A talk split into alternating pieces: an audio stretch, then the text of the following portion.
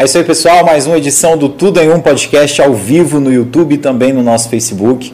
A gente quer agradecer você que já está aí aguardando a nossa transmissão, você que está pela primeira vez no nosso canal. Seja bem-vindo. Nós somos o Tudo em Um Podcast, o primeiro podcast de Caldas Novas no ar desde fevereiro de 2021, sempre tentando trazer uma mensagem diferente, uma mensagem de valorização às pessoas que verdadeiramente ajudam a construir a nossa cidade, que com o seu trabalho né, fazem né, ajudam que Caldas Novas seja esse grande destino turístico de Goiás, do Brasil e do mundo.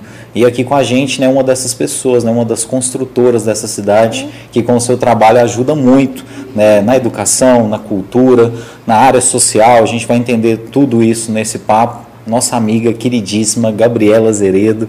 Muito obrigado, Gabi, por você estar aqui. Escritora, professora universitária e um monte de outra coisa, de outras coisas, né, Gabi?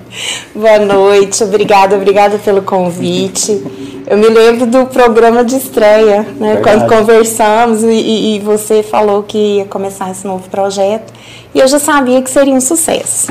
É, parabéns, é, Thierry, parabéns é, por ter feito desse sonho algo bacana e que deu oportunidade para nós aqui de Caldas é, conhecermos tantas pessoas é, mais profundamente, né? principalmente trabalhos. Acho interessantíssimo que aqui, além de discussões sempre dinâmicas, você nos traz o trabalho de outras pessoas. Então, muito obrigada e boa noite a todos vocês que estão nos assistindo. Você, Gabi, por estar aqui com a gente. A gente fica muito feliz mesmo. É, a gente comentou com você do primeiro episódio, quando ainda era um projeto, e hoje a gente está no episódio número 145 aqui com você. Nossa. Então é uma honra para a gente, viu? De verdade. A gente já queria ter batido esse papo antes, mas agora com certeza a gente vai poder né, entender tudo e conhecer cada vez mais, um pouco mais da sua história. Muito obrigado mesmo, viu, Gabi, por, por receber a gente tão bem lá no Casarão enquanto você foi secretária. A gente vai falar sobre esse período de pandemia, mas eu, é, as outras pessoas que de alguma forma estavam inseridas ali naquele contexto da classe artística ali, nós vimos o seu trabalho de apoio à, à, comunidade artística de uma maneira muito forte. Então, antes de da gente entrar nesse assunto, eu já quero te parabenizar sobre isso, viu, pela aquela dedicação que você teve mesmo com as lives, de alguma forma não deixar a cultura parar em Caldas Novas. Isso nunca vai ser esquecido, viu? Imagino, né? eu que agradeço, foi uma grande oportunidade de crescimento para mim. É, e né, ajudou muito a cultura e os fazedores de cultura de todas as formas aqui em Caldas Novas. É, Zé, o, o, meu microfone tá beleza? Desconectar o zap. Tá. Oi? Desconectar o WhatsApp. Ah, tá. É, pode, pode desconectar aí pra gente. É, no, no, nosso caso aqui, a gente quer agradecer agora um pouquinho, pedir uma licença aqui para os, os nossos convidados aqui, para as pessoas que estão acompanhando a transmissão, só para a gente agradecer os nossos patrocinadores, que são as pessoas que nos ajudam a fazer o podcast todas as semanas, que nos ajudam a manter essa estrutura. Então, é, eu quero agradecer de maneira muito especial o Caldas Novas App, é, você que não conhece ainda, é o aplicativo oficial de Caldas Novas, onde você encontra todas as empresas da nossa cidade, onde você fica sabendo das novidades, dos eventos, e você que quer fazer, por exemplo, uma pesquisa de material escolar agora no início do ano, você vai entrar no Caldas Novas App, vai ter lá diversas empresas, você clicando, você já começa a falar com a empresa pelo WhatsApp. E ali, pessoal, você já pede ali a sua pesquisa de preço, faz o seu orçamento e ali sem sair da sua casa, você já encontrou o menor preço do produto que você precisa. É muito interessante. Além disso, pessoal, tem as vagas de emprego, né, que estão lá gratuitamente disponibilizadas para você. Várias pessoas já conseguiram, né, uma vaga no mercado de trabalho através aí do Caldas Novas App, então é uma prestação de serviço muito interessante. Tem o delivery, sem aquelas taxas absurdas desses aplicativos aí que a gente já conhece, os, os famosos. E também, pessoal, tem uma coisa muito interessante mesmo, que é o feed de eventos, onde você fica sabendo das novidades, a agenda cultural da cidade. É o feed bem parecido com esse do Instagram. Então baixa aí o Caldas Novas App, fique sabendo de todas essas novidades. E você que tem uma empresa, você que é prestador de serviço e quer vender mais, quer ampliar aí né, a sua quantidade de clientes, o lugar certo para você anunciar é no Caldas Novas App. É muito barato e o retorno é garantido. São mais de 10 mil pessoas que utilizam esse aplicativo. Então, pessoal, é uma grande vitrine para o seu negócio. Para saber mais, entra lá no Instagram Instagram, arroba caldasnovasapp, que eles vão te mandar tudo aí para que você seja um parceiro, um anunciante do Caldas App. A gente quer agradecer muito Gabriel Barcelos, Adriele Guerra e todas as pessoas que fazem esse aplicativo acontecer. A gente também quer agradecer de maneira muito especial ao João Pedro Imóveis, né? a imobiliária João Pedro Imóveis nossa parceira e que há décadas presta um serviço muito bacana, com muita credibilidade aqui no centro de Caldas Novas, na Avenida Orcalino Santos, a rua da Prefeitura, do ladinho do Shopping CTC. Lá o nosso amigo João Pedro Vieira, juntamente com toda a sua equipe de corretores, tem para vocês as melhores opções para comprar, vender ou alugar aqui em Caldas Novas. Lugar de fazer investimentos imobiliários em Caldas Novas é na João Pedro Imóveis, telefone 3453 1669. E por fim, a gente quer agradecer a Unicesumar Mar Caldas Novas, que agora é nossa parceira. Aqui do nosso lado está uma professora universitária e a gente fala aqui, Gabi, que é, quem faz um curso superior ele tem possibilidade de ganhar cerca de 30% mais do que quem não tem um curso superior. Nesse ano de 2023 é uma ótima oportunidade um curso superior, né? é uma excelente oportunidade é, com essa retomada pós-pandemia. Estão se criando muitas vagas para o trabalho, só que a procura é por profissional qualificado. Né? Já tive a honra de trabalhar né, com os profissionais da Unicesumar é, e realmente é, o, o tratamento né, e o olhar com o aluno de muita dedicação. A gente quer agradecer muito os parceiros da Unicesumar e lembrar vocês, pessoal, agora 2023 é a hora certa de você fazer o seu curso. Tem vários cursos aí, EAD e semipresenciais, para você ter uma ideia. Aqui em Caldas Novas você pode fazer engenharia mecatrônica. Era um curso aí que a Gabriela sabe, né? O pessoal tinha que sair de Goiás para fazer. Sabe, né? Meu filho está lá fora fazendo. Fazendo mecatrônica. Se né? tivesse antes, teria ficado. Tava aqui junto com Tava a aqui. Mas é isso, pessoal. Hoje, se você trabalha e não pode sair de Caldas Novas para fazer um curso superior em uma faculdade fora, a Unicesumar é a sua melhor opção. E, pessoal, a aprovação dos cursos é excelente. Dá uma passadinha lá no Polo. O Polo fica na Avenida Antônio Sanches Fernandes, em frente ao Feste Açaí, lá na Rua da Feira. Então passa lá e segue também as redes sociais. Nas redes sociais você encontra tudo aí sobre todos os cursos. É uma verdadeira assim, gama de cursos mesmo, são mais de 100 cursos disponíveis. Né? Tem de mestre cervejeiro, tem licenciatura, tem vários cursos interessantíssimos que você pode fazer, né? podendo estudar no momento que é a sua hora livre, no momento que você puder de fato. Se você puder estudar só de madrugada, é possível fazer isso. Então, segue lá, Unicesumar Caldas Novas no Instagram. E agora sim, a gente começa o nosso papo com a nossa amiga Gabriela Azeredo. Gabi, eu conheci você quando você veio para Caldas Novas é, assumir a Secretaria de Educação, acho que ali em 2013. Mas já ali já era assim a, a, consolidação de um trabalho. Você já vinha de uma carreira muito é, profícua né, na, na, na, universidade, passando por UEG, na cidade de Goiás, a PUC, escritora consagrada. Conta pra gente um pouquinho como que você foi parar, antes da gente chegar na história lá da, da Gabi pequenininha, como que você foi parar nesse mundo da educação, das letras? Thierry, eu sempre gostei, né? Acho que um talento ou um estímulo. A minha madrinha foi professora aqui em Caldas, alfabetizadora. E assim, na casa dela tinha uma biblioteca e eu muito apaixonada, né, pelos livros.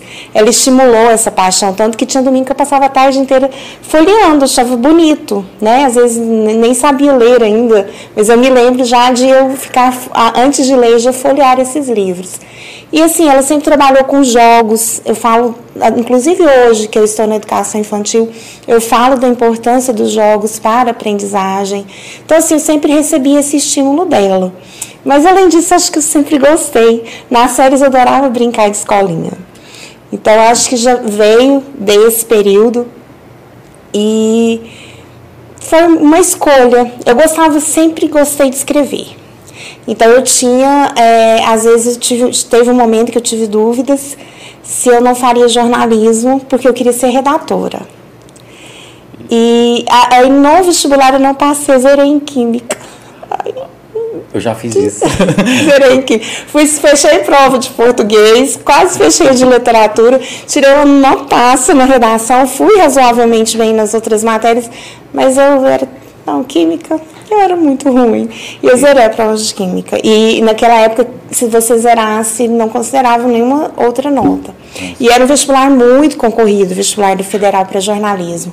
E eu fiz, na mesma época, para letras, porque minha paixão era escrever, né? Para letras português, que chamava Letras Vernáculas, nós estávamos português e latim, e literaturas correspondentes. E passei, os professores começaram a me, me dar substituições, aí o bichinho picou e já apaixonei. Os professores falam mesmo desse bichinho, né? Que a hora que começa a dar aula não consegue mais parar, né? Não, para mim era fantástico. Eu ia longe substituir os professores nas escolas. E as professoras universitárias é, é, iam chegando num período, e realmente, hoje eu vejo. A gente chega numa certa idade, a gente não consegue mais acompanhar o mesmo pique. Então, assim, às vezes elas gripavam, não conseguia dar aula à noite em instituições longe do estado, do município, e elas pediam para eu substituir. E como eu, eu não cobrava substituição, acho que elas, assim, para elas eram ótimo, né? E aí eu ia, aquilo para mim era uma oportunidade. Elas achavam que estavam ganhando, mas na verdade quem estava ganhando era eu. E isso foi, foi fantástico, assim. Acho que tudo foi casando, né? Para que desse certo na carreira, na profissão. Aqui em Caldas eu dei aula nas melhores escolas, não, não, me desfazendo das outras, mas as que tínhamos na época, né? No Pitágoras, dei aula no Anglo, dei aula no 7 de setembro. Então, muitos dos profissionais de sucesso, né? Que vocês veem por, em Caldas hoje, passaram pelas minhas mãos, né? Isso eu tenho muito orgulho. E aí logo eu quis, é, tive esse convite para voltar para a PUC, pelo período que eu fui de aluna, de monitora, pelo carinho que os professores tinham comigo. E aí eu voltei e acho que com 24, 25 anos eu já estava. Nossa, lá. muito nova, hein, Gabi? É, isso, é, quando eu, eu, ministrava aula pra, de, de, de, sexta ao nono, às vezes a coordenadora vinha colocando os meninos para dentro e empurrava junto, achando que, que era da turma, né? Mas, assim, eu entrei. Né? Hoje, na época, eu não achava, né? Que já tinha feito pós-graduação, já tinha estudado, tinha dado aula em outros lugares, achava que, que era bem assim preparada e achava que não, mas realmente hoje eu vejo muito nova. O Pitágoras foi uma grande escola para mim também. Acho que cada lugar que você passa te ensina muito. E também acho que foi esse o grande motivo de eu ter escolhido essa carreira, porque é uma carreira que você não pode parar de estudar e que você está sempre aprendendo, né? Com os colegas, com os alunos. Para mim, assim, um ambiente em que não há troca, que eu, que eu não, não fico fascinada com, que, com aquilo que eu estou aprendendo, ele, ele rouba a minha paixão e eu preciso de paixão para trabalhar. É, isso motiva, né? É. Mas você falando que chegou nova, mas já era muito bem preparada, né, Gabi? Porque estudando desde sempre e pós-graduada já, né? Mas você é mestre em, em letras? Sou mestre hoje. em letras. Esse mestrado veio quando? Esse mestrado demorou. Como?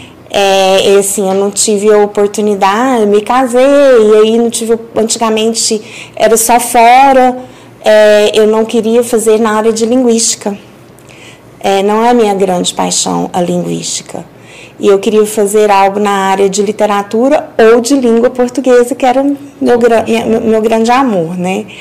E aí eu não tinha a oportunidade para estudar fora, para fazer esse mestrado fora.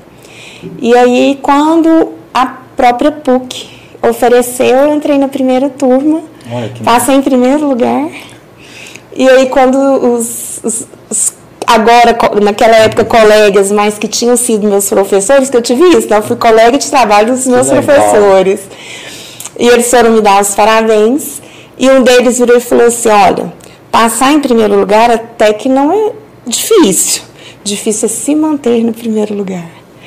E aí eu, assim, com dois empregos, sem licença, estudava de madrugada. Aí, parece que aquilo assim, mexeu comigo para eu me manter, né? No em primeiro lugar, claro, todos os, os colegas eram igualmente competentes e não era por uma competição, mas para me manter bem. Né? Pensava assim, nossa, eu não posso decepcionar meus professores, né? Então, é, estudei muito. Muito puxado, né? Mas ele veio, eu, eu acho que foi 2006, Eu sou meio ruim com datas. Não, é, é nem, nem vamos nos comprometer com Mas datas. eu, eu aqui, acho que foi. Eu, eu não sei se eu terminei em 2006, 2007, ou comecei em 2006, alguma coisa assim. Mas eu acho que eu terminei em 2007 e comecei em 2004.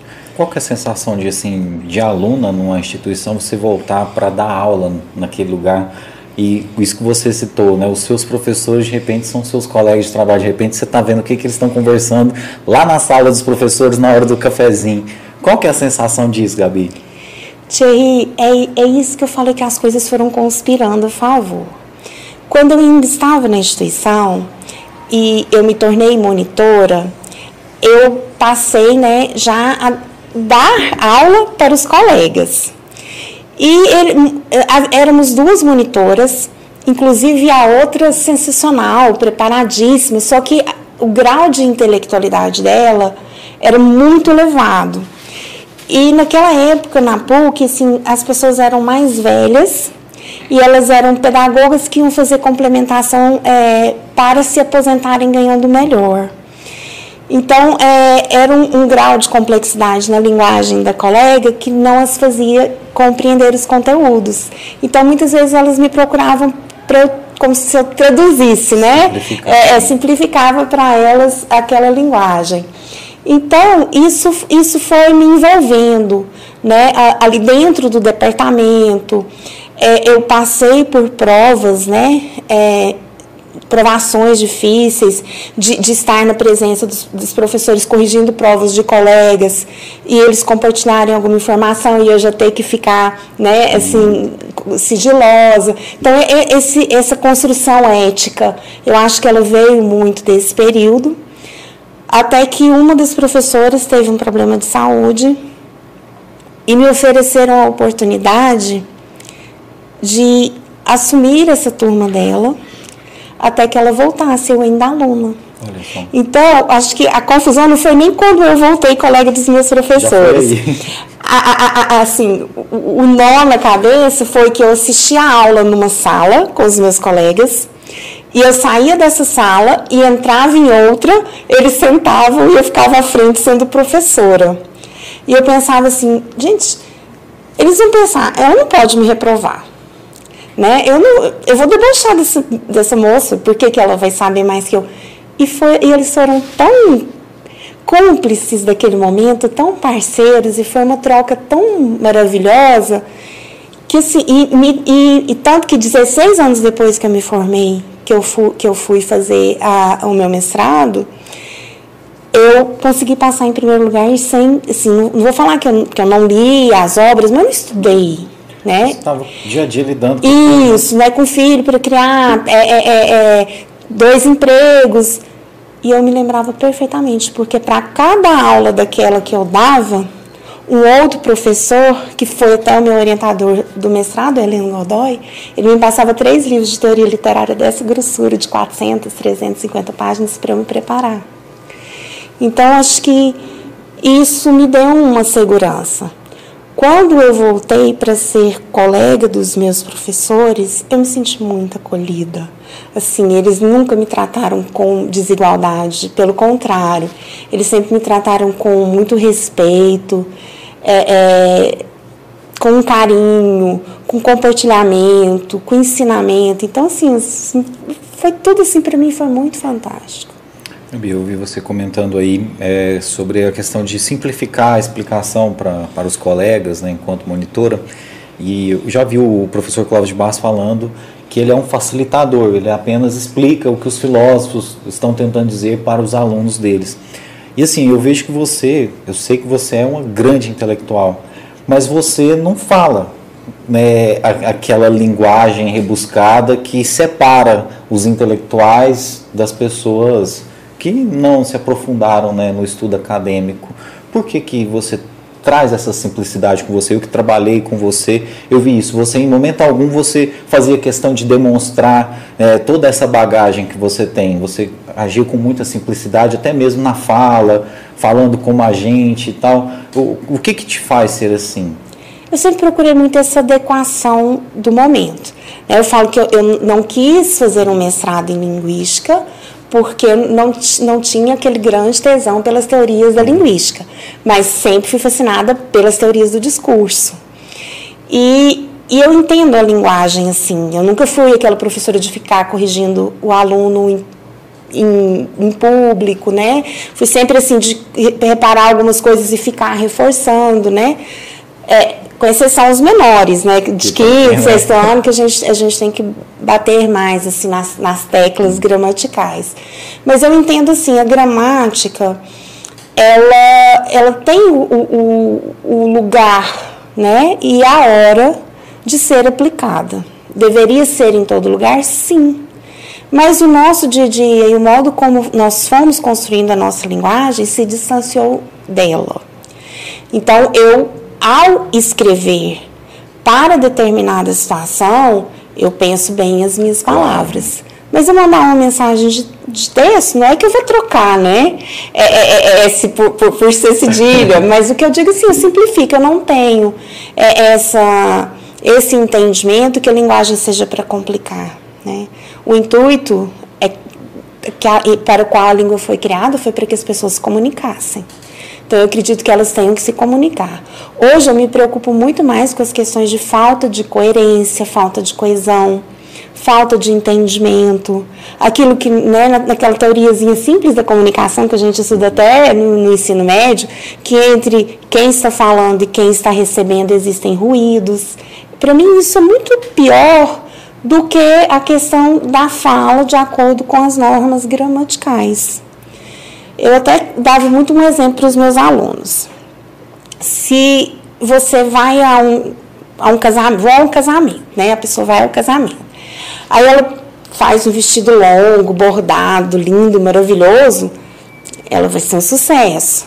A pessoa está no clube de um biquíni, com um biquíni novo, né, uma canga nova ali circulando, vai ser um sucesso. Agora vá ao casamento de biquíni e ao clube de vestido longo bordado e nenhuma das ocasiões será um sucesso. Então, a comunicação abre portas, o falar bem abre portas, é um dos segredos para o profissional de sucesso. Saber se expressar, saber se comunicar é essencial, porém, a gente tem que saber a hora de utilizar aquele conhecimento.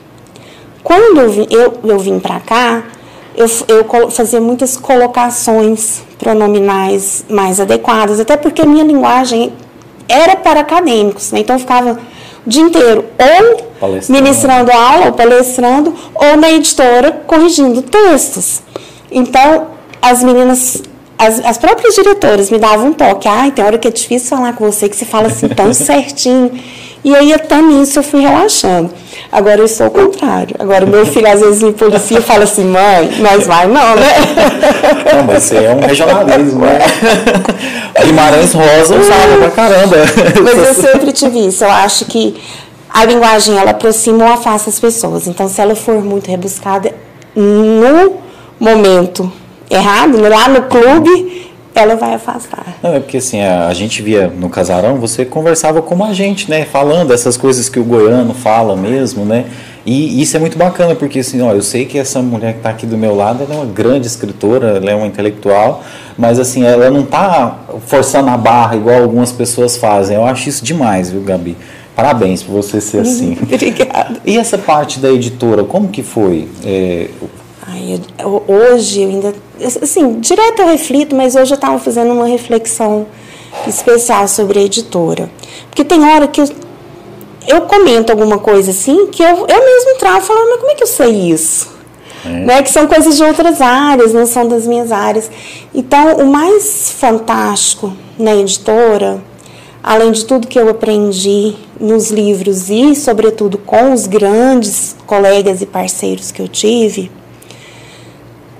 que eu tive a oportunidade de estar com os melhores professores, né, do estado de Goiás, antigos, né, em termos de, de gramática e de língua portuguesa, foi a oportunidade de, de conhecimento de áreas tão diversas.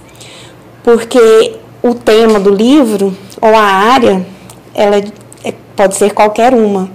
E a PUC também, a editora da PUC também tem várias revistas de, de vários departamentos. Então, a revista de psicologia, até a revista de matemática.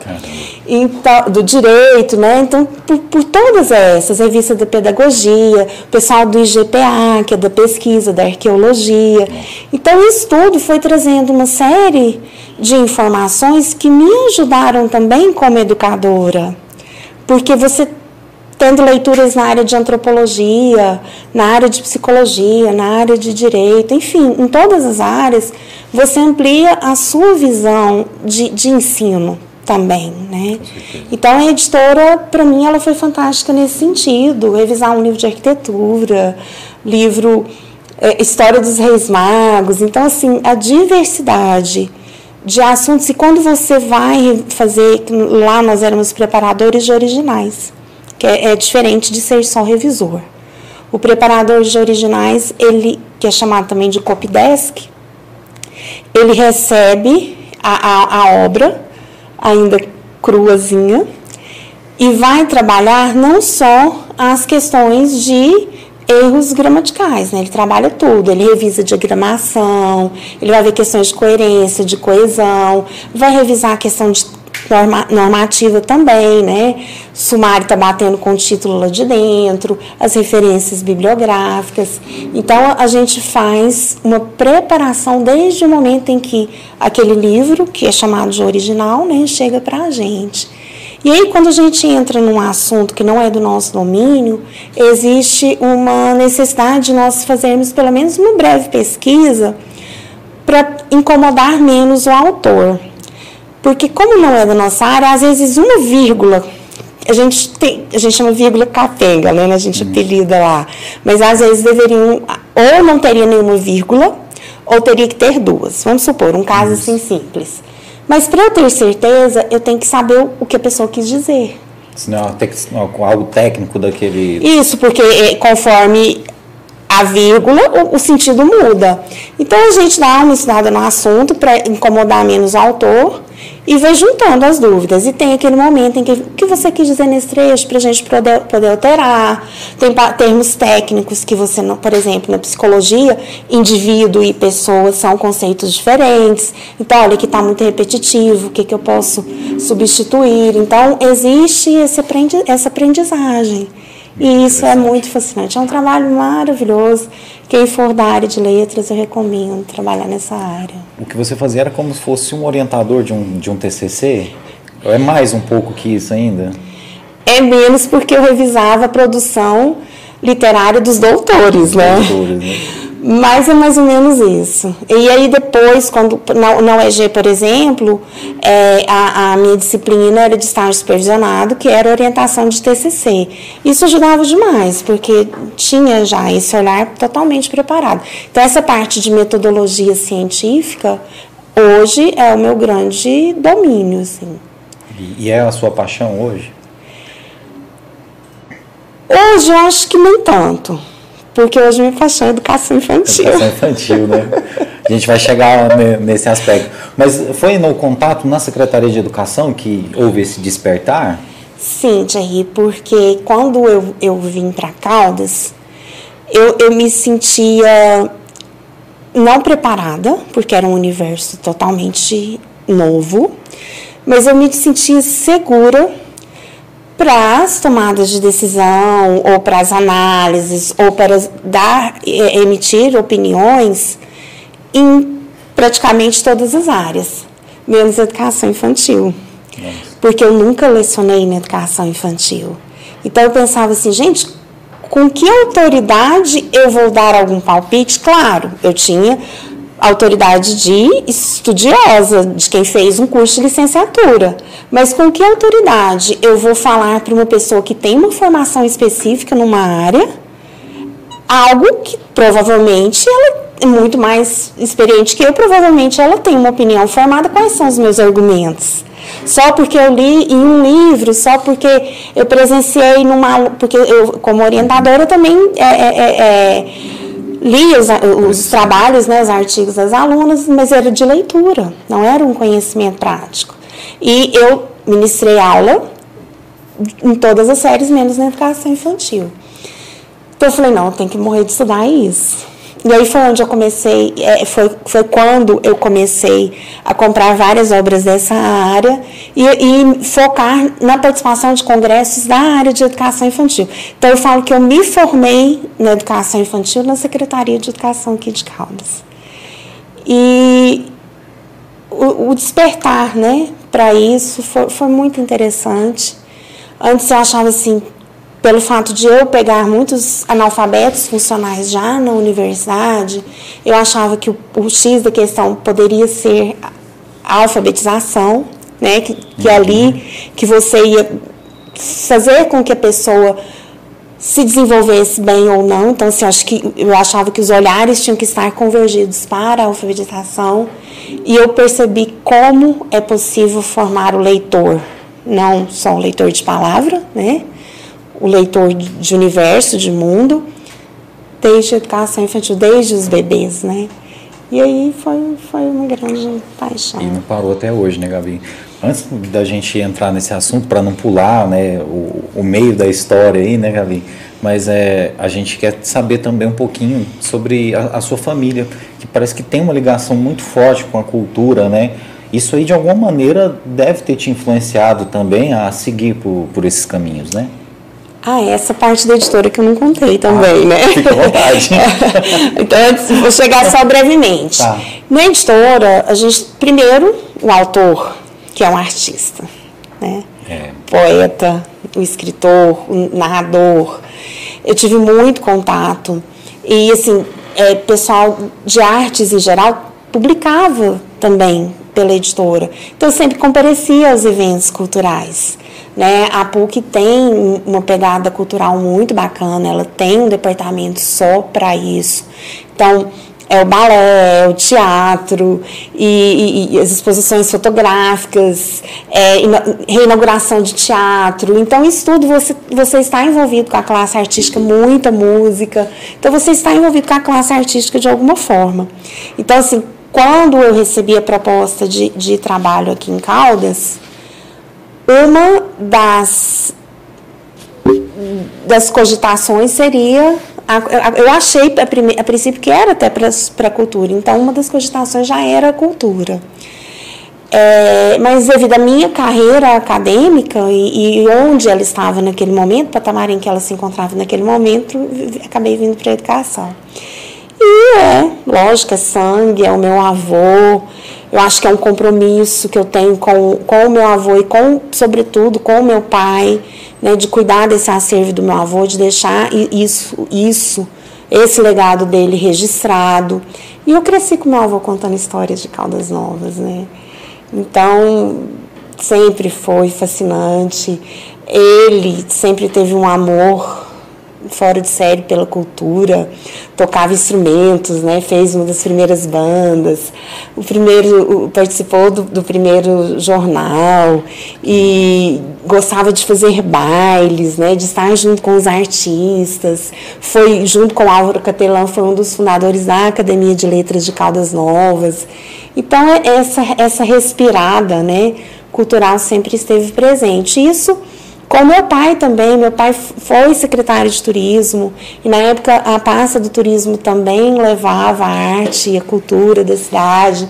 Então acho que que é tudo, né, Tinha Esse conjunto. Uma formação profissional e acadêmica que sempre me ligou com a cultura, porque eu venho de uma família que sempre respeitou muito é, a importância da, da cultura, da formação e no crescimento de uma cidade.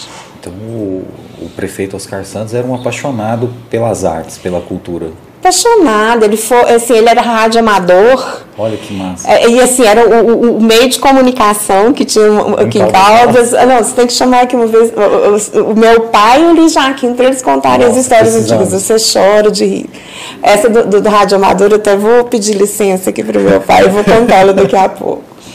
Rádio amador, é, fotógrafo, ele tinha assim não, não lembro se era um banheirinho, era muito pequeno, mas tinha um, um, corredorzinho assim que ele, ele fotografava, porque naquela época aqui no interior, o fotógrafo era quando passava de fora, né? Fazia aqueles monóculos. Uhum. Então ele fotografava, ele mesmo revelava. Foi um dos primeiros a ter Super 8, então fazia cobertura né, dos eventos da família. Ele e o Mauro Henrique Lemos, pai do Maurinho, Uhum. do nosso amigo. Então, assim, ele sempre esteve envolvido com as artes. E adorava escrever, acho que isso vem dele, né? O CRO, é esse jornal que você falou, Sim, o primeiro? Sim. Por que, que chamava o CRO, Gabi? Nossa, Thierry, se perguntar isso depois no Covid. É, é difícil. Não, meu pai já me explicou. Ah, É, eu vou ficar devendo. Vamos eu trazer. sabia isso, nossa, Mas é eu falava tanto disso, agora me fugiu. mas mas eles tiraram esse nome, foi uma situação histórica aí que aconteceu e eles tiraram esse nome. né? Exato. Era um, é, é, é, vamos trazer meu pai para contar. Não, já- Agora do rádio amador, meu pai foi muito custoso, muito, muito. E naquela época, prefeitura era praticamente a casa do prefeito. As coisas se misturavam, né? E aí é, é, é, é, ele conta várias histórias, por exemplo, que a- a- a- as chaves dos carros da prefeitura ficavam lá na casa do meu avô, né, pendurada. E ele, uma vez, menino, roubou a chave do caminhão, e o povo vê esse caminhão da prefeitura descendo a Mestre Orlando, sem ninguém dirigindo, sai correndo atrás, era só meu pai, porque Baixinho lá. nos, nos pedais e não estava vendo nada, Meu né? Deus. Não. E assim, a chave do salão, porque só tinha o aparelho de som no salão de baile. A chave também ficava lá, né? Aí diz que as moças vinham, ele menino. As moças vinham, ai, e os rapazes, não, não, Liga abre lá, liga o som. Aí ele falava para as moças, não, só abro se você deixar dançar com você. então, assim, tem muita história legal. E a do rádio amador, ele disse, é, era uma vez, né, que que tava lá o rádio falando, o rádio falando, não tinha ninguém em casa, ele foi lá escutar e era a notícia de falecimento.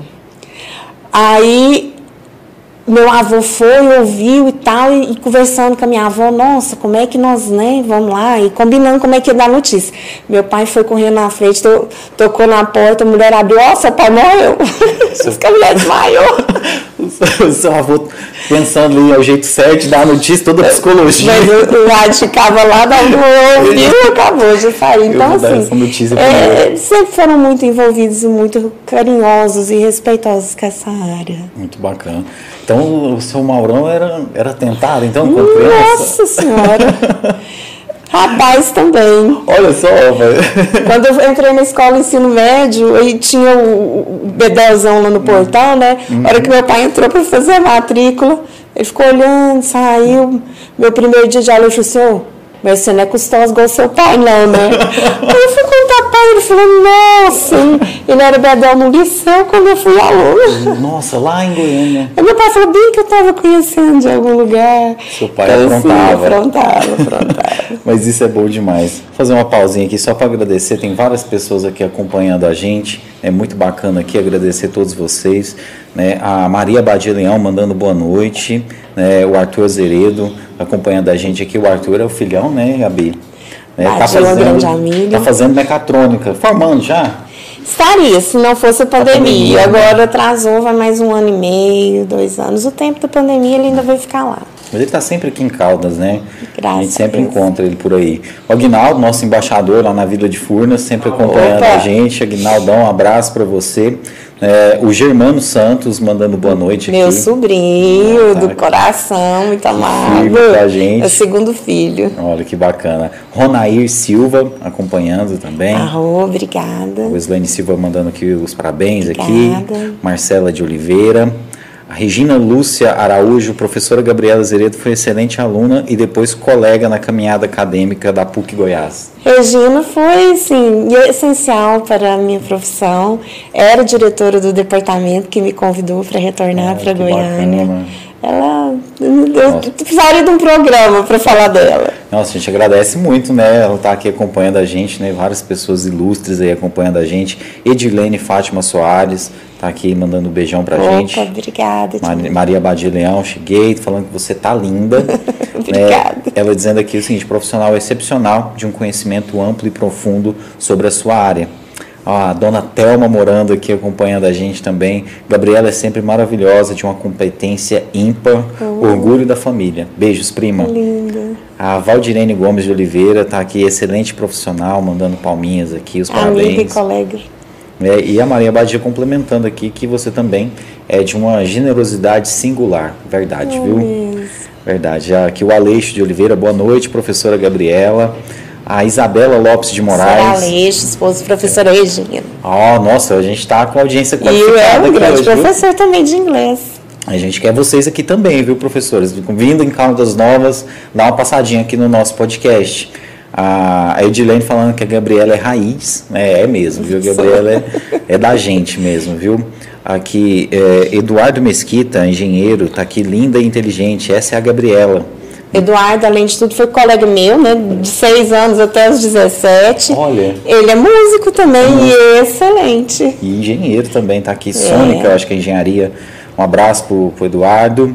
Ah, aqui, a Maria Badia Leão falando que é verdade. Revisão proporciona um grande aprendizado.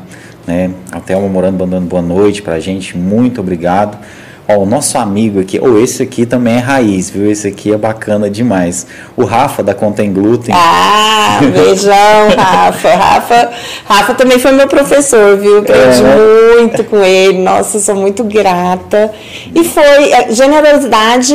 É, é- é Rafa Generosidade, né? O sobrenome. Verdade. Porque o que ele fez por nós na pandemia não tem palavras para dizer. Sempre fez. É verdade. Mas especialmente na pandemia não tem palavras. Verdade, o Rafael pegou o equipamento dele particular, levou lá pro casarão, fazia as transmissões sem cobrar nada dos músicos, né, doando o tempo dele, o equipamento dele, né, com o total apoio né, da Secretaria de Cultura da Gabriela, foi muito bacana, um abraço pro, pro Rafa, toda a galera da banda Contém Glúten, e ele tá falando aqui o seguinte, a Gabriela tem que voltar para a cultura, ajudou a galera demais na pandemia. Verdade, a gente fez esse reconhecimento e a gente vai falar bastante sobre isso aqui, viu, Rafa?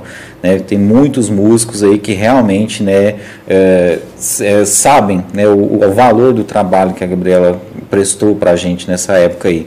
A Valdirene falando, uma das melhores secretárias de educação que Caldas Novas já teve. É, o Germano mandando aqui os parabéns. E o nosso amigo Luciano. Reis. Olha só quem está acompanhando a gente aqui. Luciano! Ei, saudade. Liderança nossa, deve estar lá em Guapó com a família lá, acho que ele está lá que, chegando no Natal, né, Luciano? Tá aí perto aí do- do- dos pais E dele. família de coração, viu? Ali É. juntar ele e a esposa são duas pessoas que eu amo demais.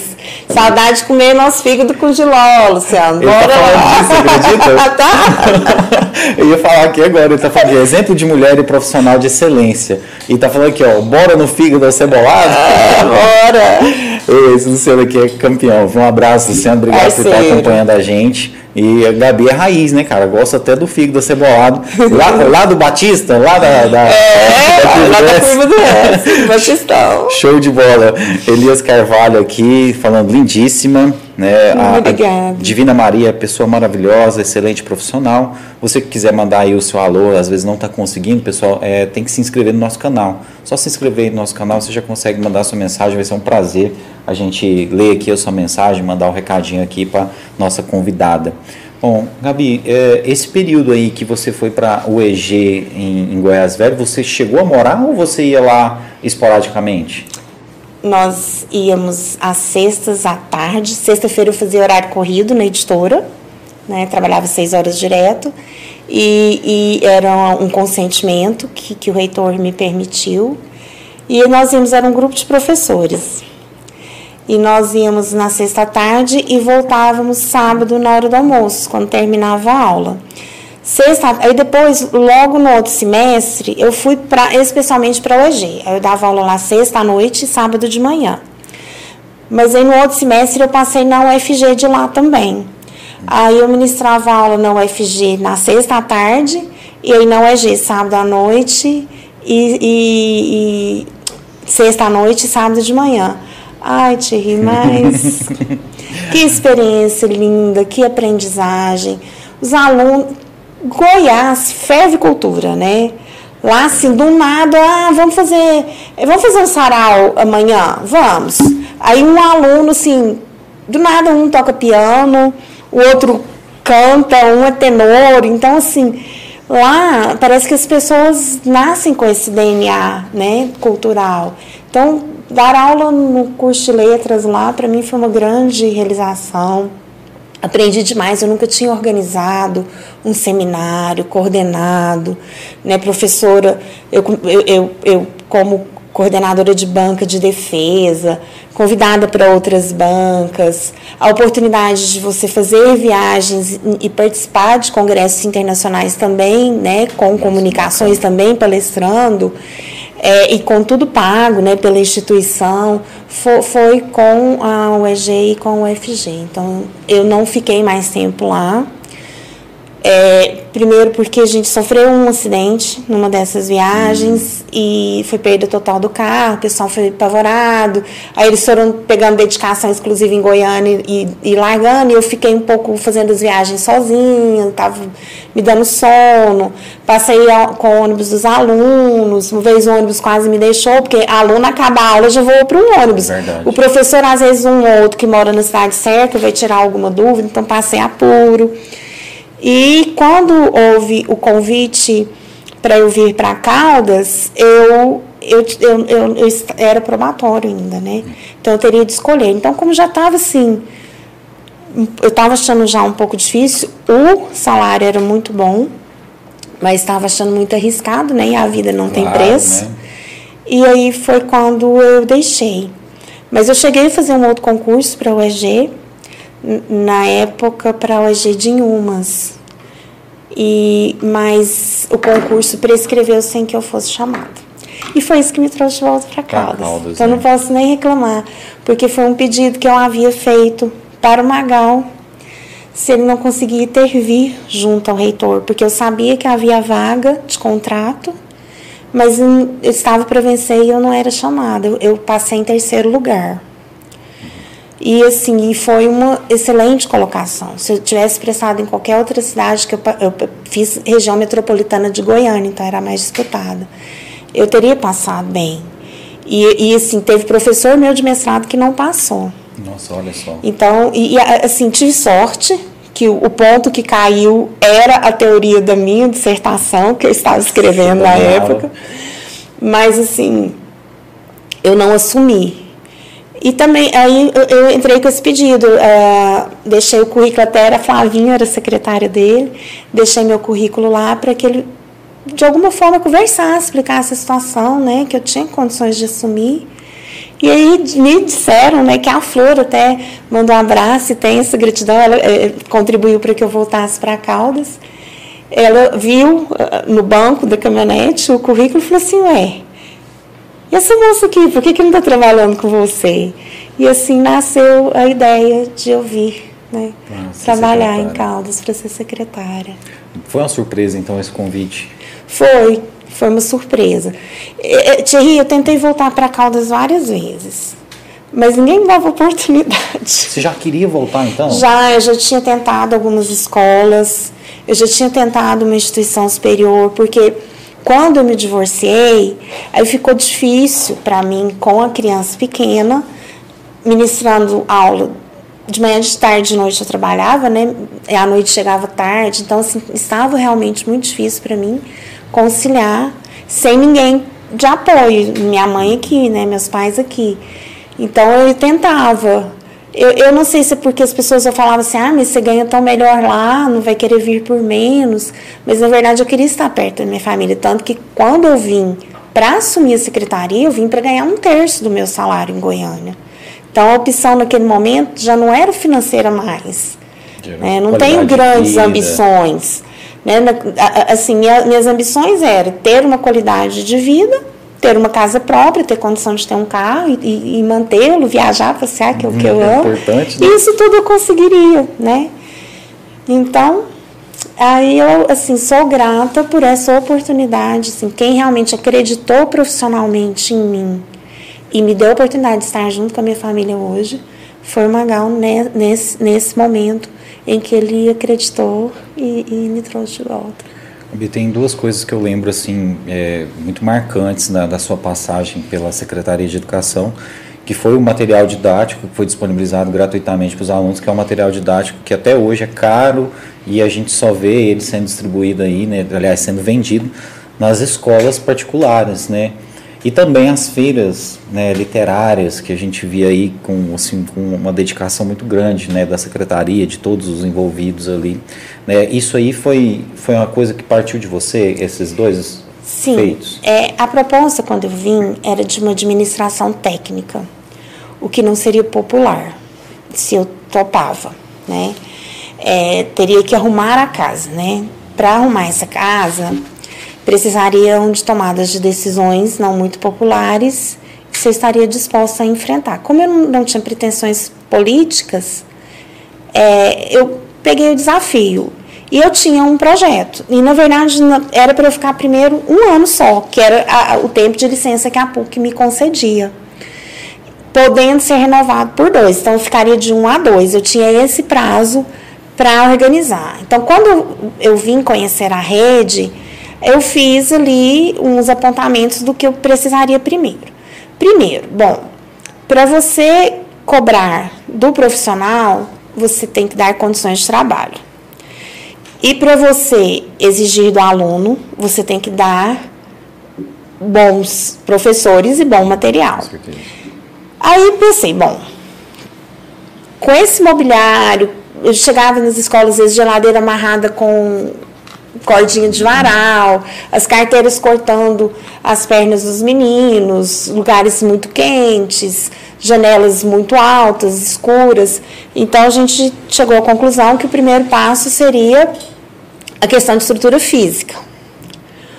Formação de professores, então foi quando a gente começou com os eventos de, de início de semestre com formação de professores e material pedagógico. Né? Depois a gente organizaria a questão dos concursos, né, da carreira, que também era um grande uhum. problema dos comissionados, fazendo o mesmo papel dos professores e os salários diferentes, que eles eram regentes. Não existia profissional de apoio. Né? Na, na, na estrutura da educação só existia concurso para docente, nenhum outro profissional existia. E é, o Murilo Henrique, ele ficou oito meses na secretaria, preparando para que ela tivesse a gestão plena. Então, tornando a educação realmente uma rede municipal de ensino, né, de fato, com CNPJ próprio, com estrutura própria. É, o Gesiel teve também uma importante é é, é, é, é, uma importância marca nisso, porque era dissertação de, não sei se de mestrado ou de doutorado dele no Paraguai, era essa estrutura de Caldas Novas. Então, nós fomos cidades pioneiras naquele momento do país, fomos uma das. Junto, competindo, sim, competindo que eu digo, junto com as grandes cidades em termos de preparo. E eu fui premiada em ser a primeira secretária a fazer com que a gestão plena da educação funcionasse. Só que não tinha estrutura para isso. Né? A Secretaria de Educação ela ocupava parte daquele segundo andar. É verdade. Então eram oito coordenações dentro de uma sala só, é, é, não tinha não tinha um advogado, não tinha uma merendeira, era tudo em serviços gerais, era tudo emprestado das outras passas, né? Um engenheiro. Então, como tinha que fazer toda essa estrutura também da própria secretaria. Então, foi ali que tudo começou. E esse material, eu sim, eu sempre tive um pé atrás com apostilado, né? É, um material, apostilado em geral, é um material incompleto, ele depende muito das competências e da dedicação do professor para completar. Ele é como se fosse um roteiro, né, no meu entendimento, de, dos meus estudos anteriores. Mas eu entendi que a rede, a gente tinha às vezes escolas que estavam se sobressaindo em relação às outras. E eu, e eu pensava uma rede-rede. Não importa se a escola ela está numa localidade mais difícil, de difícil acesso ou numa localidade melhor. O importante é que todas ofereçam a mesma qualidade de ensino. E naquele momento eu achei que o apostolado, sobretudo na educação infantil, que estava muito diferente o que um e outro fazia, a educação infantil ela tinha acabado de sair da assistência social e vir para a educação, que antes quem cuidava dela era assistência social. E aí a, a, a prioridade era só o cuidar. Aí passou a ser o cuidar e o educar. Então a gente precisava formar isso, tirar esse só cuidar. Né? Senão os professores ficavam o dia inteiro só alimentando, dando banho, trocando fralda, alimentando, dando banho, trocando fralda. E não havia esse investimento no estímulo da, da criança. Então, é, procuramos várias, né? Até que foi. O, o Magal descobriu o positivo e me enviou para Curitiba para eu conhecer toda a estrutura e ver se eu aprovava.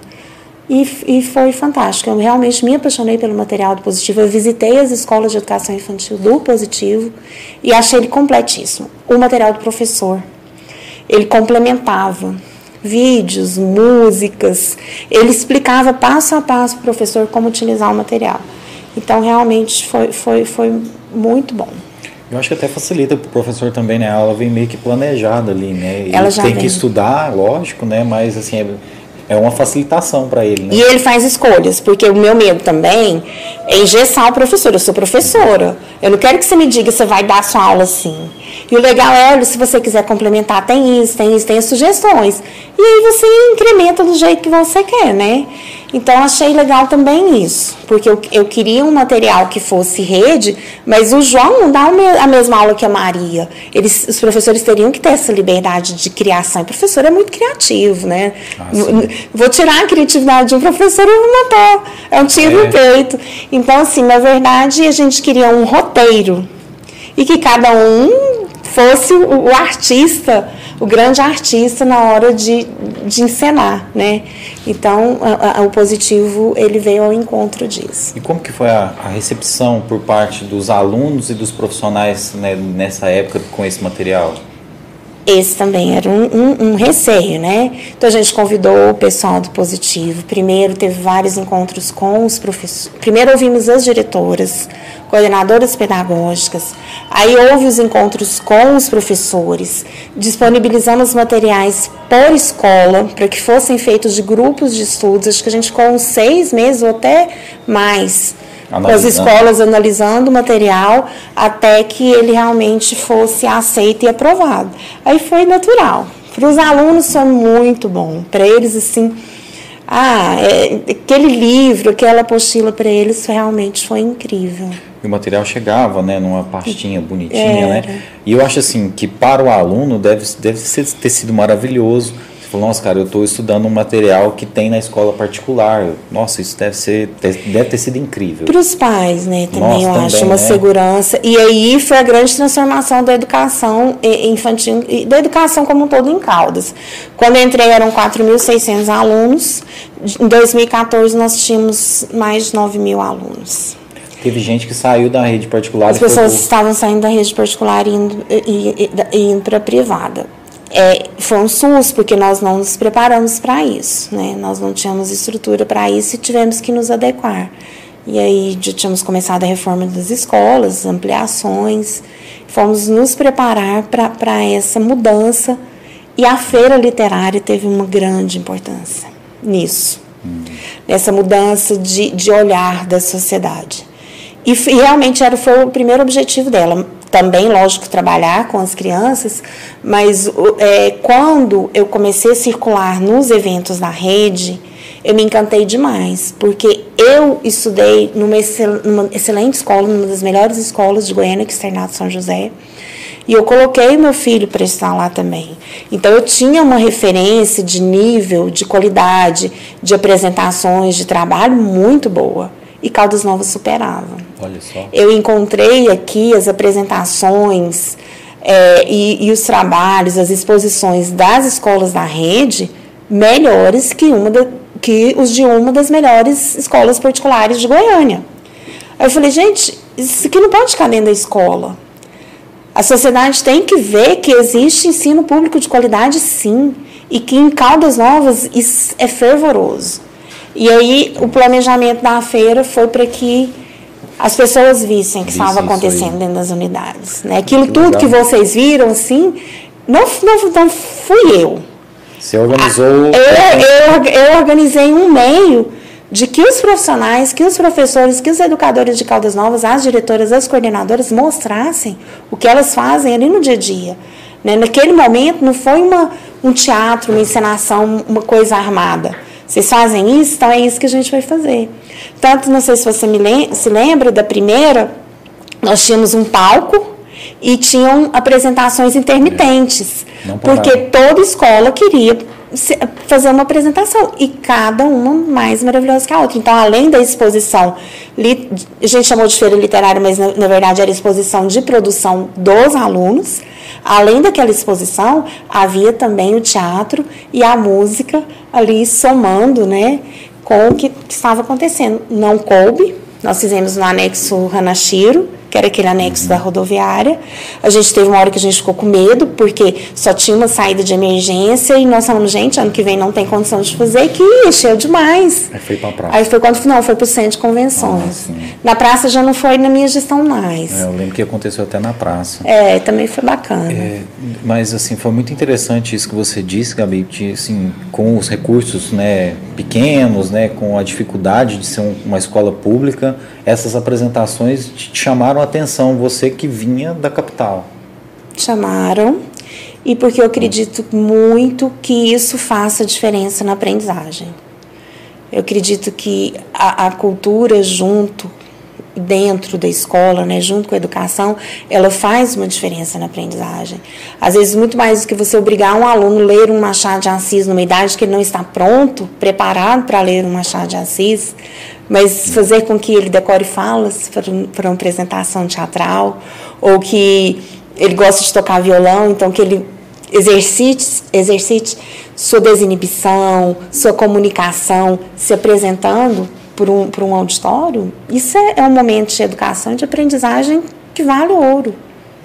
É, eu me recordo também de apresentações teatrais, de grupos de teatro que vieram para já já foi assim dos alunos já serem o público, né? Virem também para mostrar o teatro, né? E companhias profissionais de teatro, né? Como foi isso, Gabi? Amizade, parceria. é, eu falo muito assim, a, a, as pessoas pensam que há grana na Secretaria de Cultura, né? Na Secretaria de Cultura há uma rede de laços de pessoas que querem transformar. E existem, logo, lógico, os, os órgãos de fomento, os editais. E aí eu ia atrás, eu, eu, saía um edital, eu ia lá e ficava vendo o nome né, de quem foi contemplado, se não tinha cidade, e, e, e querendo, que, pedindo, né, que a pessoa assim, ah, você tem onde? Vem para Caldas. E aí, pessoal, lógico, todo mundo ama Caldas, né? hotel. É, aí, assim, a gente começou com essas parcerias assim. E a professora Núbia tem um primo que trabalha nesse, né, com essa área e ele trouxe também é, um dos grandes festivais que foi Razões para Sonhar. Razões para Sonhar foi fundamental para a gente, foram oito peças teatrais de vários estados do país, fantásticas, e aquilo abriu portas, né? Houve algumas que nós pagávamos, por exemplo, vinha, é, o Carlos Moreira trazia muita é, muito espetáculo para as escolas particulares de Caldas. Quando ele trazia, nós comprávamos o espetáculo também para a rede pública. É, e houve também os projetos que o Marcelo Carneiro e a Priscila Carneiro trouxeram para Caldas, né, de editais que eles foram contemplados. São grandes parceiros. É, o Marcelo hoje é o nosso secretário estadual de, de Cultura mas eles também trouxeram aquele outro festival que a gente fez na Praça Quatro Rodas, Lembra. que foi muito bacana. E trouxeram Legião na Esquina para a Praça Mestre Orlando, que era lindo. Milton e Legião Urbana foi muito bacana. E teve outros parceiros, por exemplo, a, com a Caixa a gente conseguiu trazer Cinema para Você Sim, que era aquele ônibus cinema que nós uhum. levamos para a Praça do Santa Efigênia. É, vários parceiros locais, né? A, a foi uma grande parceira que dedicou muita coisa para que, que a gente pudesse apresentar. É, houve apresentações de, de grupos, desses grupos que, que eu buscava, né, no, nos resultados de editais. Nós tivemos a Rafaela Martinez também, que nos ajudou, bandas de caudas, músicos. Se a gente vai estando, a gente acaba, às vezes, é, sendo ingrato. A Bessie também nos ajudou muito com balé. Então, assim, cada, cada um deu de si o melhor para contribuir para que porque Caldas foi muito receptiva com, com, esses, com... com esses movimentos, né? Oh, foi um momento assim mesmo de, de efervescência na, na, cultura e na educação aqui em Caldas. Aquele espetáculo do Sesc na Praça Mestre Orlando do Natal. Nossa, aquele lá foi incrível. Aquele foi bem marcante, assim, as pessoas até uma hoje. Grande produção, né? Uma grande produção. Bia, assim, é, é, importante né, esse caráter técnico também à frente né, desses órgãos, porque se não fosse essa sua capacidade de pesquisar esses editais e tal, essas coisas poderiam ter passado batidas, né? As pessoas não iam saber que Caldas Novas estava interessada em receber esses espetáculos. E assim, eles estavam de um lado ajudando a cidade, mas vocês também davam a contrapartida para que eles tivessem estrutura, né, de alimentação, de hospedagem, né? Então, tivemos que... grandes parceiros e um desses grandes parceiros foi o Marcelo Palmerson do grupo Morada. Assim, ele não, nos ajudou não só com hospedagens, mas carregar a cadeira no final do evento, né? Marcela é campeã. Então, a gente, ah, foi muito bom, assim, cada um que chegava, no começo a gente procurava, depois no, no boca a boca, né? Ah, vai para Caldas, lá eles estão, eles, eles recebem. Uma coisa que eu não esperava, assim, ele, depois eles foram me falando, que tem município que eles falam com o secretário, o secretário dá ok, assina o documento, pega o documento consentindo, porque eles precisam da autorização de uso do espaço, né? E some. Acabou. Não acompanha. Então, assim. É, é, é e, e, eu fui descobrir isso depois de muito tempo, porque eu penso, a pessoa chegou aqui, ela não sabe nada, então, ah, eu preciso comprar sanduíche pro, pro para a equipe do grupo de teatro tal. Aí eu ia lá, levava a pessoa comprar sanduíche. Então, isso fazia com que eles dissessem que aqui a gente tinha apoio. E, na verdade, tinha vezes que a gente nem conseguia hospedagem para todo mundo, não, não conseguia alimentação para todo mundo. Tinha vezes que sim, conseguimos os vouchers, conseguimos as, as hospedagens. Mas, por exemplo, tinha época que os hotéis parceiros estavam lotados, não nos podiam ajudar. Tinha época que estava em fase de licitação da prefeitura de voucher de alimentação, a prefeitura não podia ajudar. E eles vinham assim mesmo, porque eles falavam que a gente apoiava. Mas a gente apoiava no sentido do, do apoio humano, né? Wilton, Elisa, Fabiana, todos eles assim punham a mão na massa para que a gente pudesse, e vários outros, desculpe aí os que eu não, não citei, que pusessem a mão na massa, eles punham a mão na massa para que as coisas acontecessem. É, mesmo quando faltava, você falou, uma hospedagem, alguma coisa assim, mas eles percebiam, né, o carinho, né, o amor, a receptividade, né, para aquele projeto acontecer, né? É, porque, no, nossa, nós nos sentíamos contemplados, né, puxa vida, eles estão nos dando esse espetáculo, esse momento. O, é, o, grupo português de dança portuguesa que vinha, não sei se você chegou a assistir. Isso eu não me recordo. O, o grupo de dança portuguesa é um grupo de. A maioria deles são portugueses, os que não são são descendentes de portugueses, são da terceira idade. Eles ensaiam todos os dias. As vestes deles vêm de Portugal. Tem roupa deles que custa assim 12 mil reais. Meu Deus. E eles amam se apresentar. E eles vêm gratuitamente.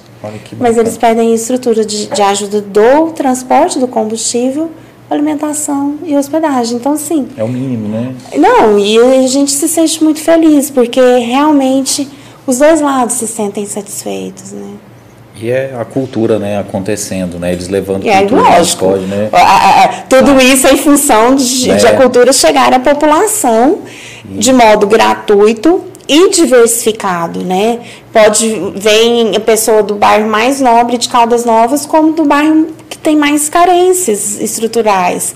E todos eles estão ali naquele mesmo espaço, tendo a oportunidade de contemplar o mesmo espetáculo. E isso que é o, assim, o objetivo final, né?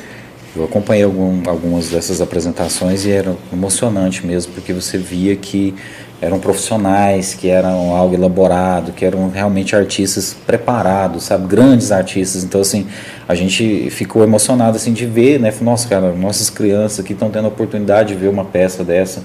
E eu estava vendo uma peça dela pela primeira vez, então eu falo, que massa, cara. Tchê, assim, vou, vou contar uma coisa, não no sentido de tentar, né, de constranger, né, as pessoas, mas de tanto que também era emocionante. Não era só também assistir aquele teatro aquele espetáculo maravilhoso, com aquele figurino, com aquela iluminação, com atores profissionais. Mas eu me lembro assim, do primeiro, no, no primeiro, porque na Razões para Sonhar teve duas edições.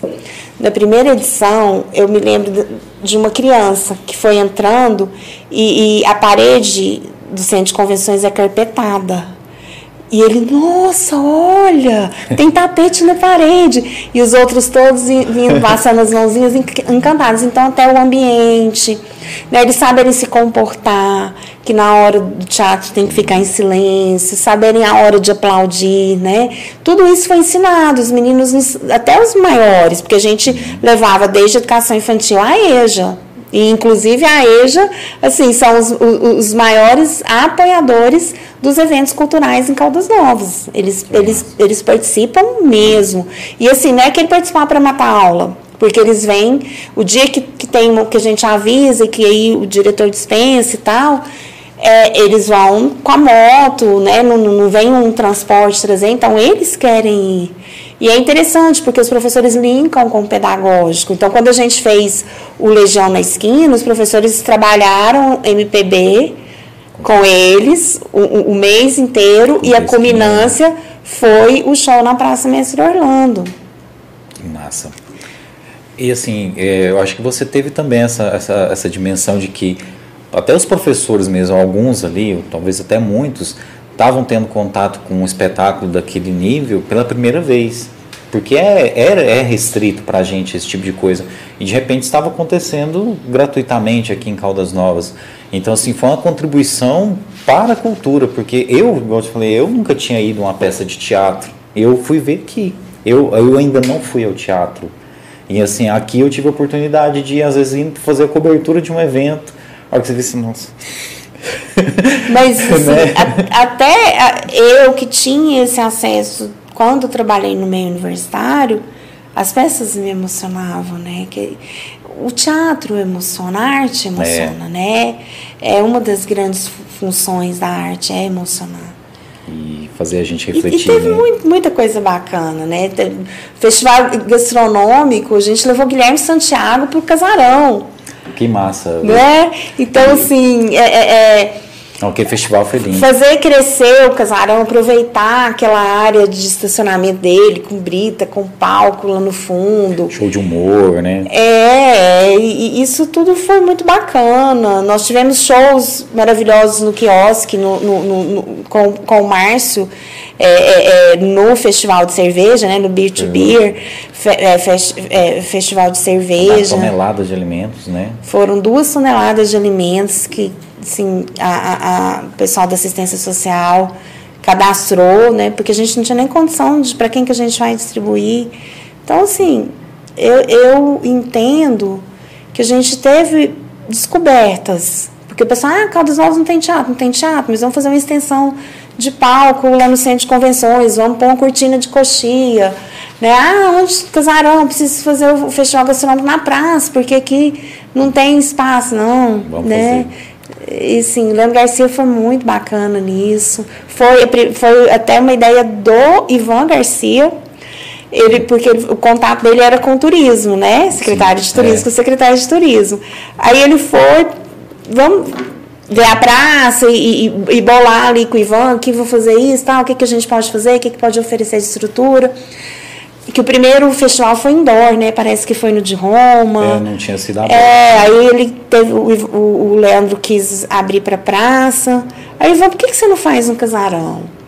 Aí ele foi lá, a gente começou a conversar e aí ele comprou a ideia e, e foi muito bom. Né? A gente teve vários eventos do Sebrae no casarão também, inclusive aquele da cachaça para valorizar. Nossa, foi, foi um evento muito bacana.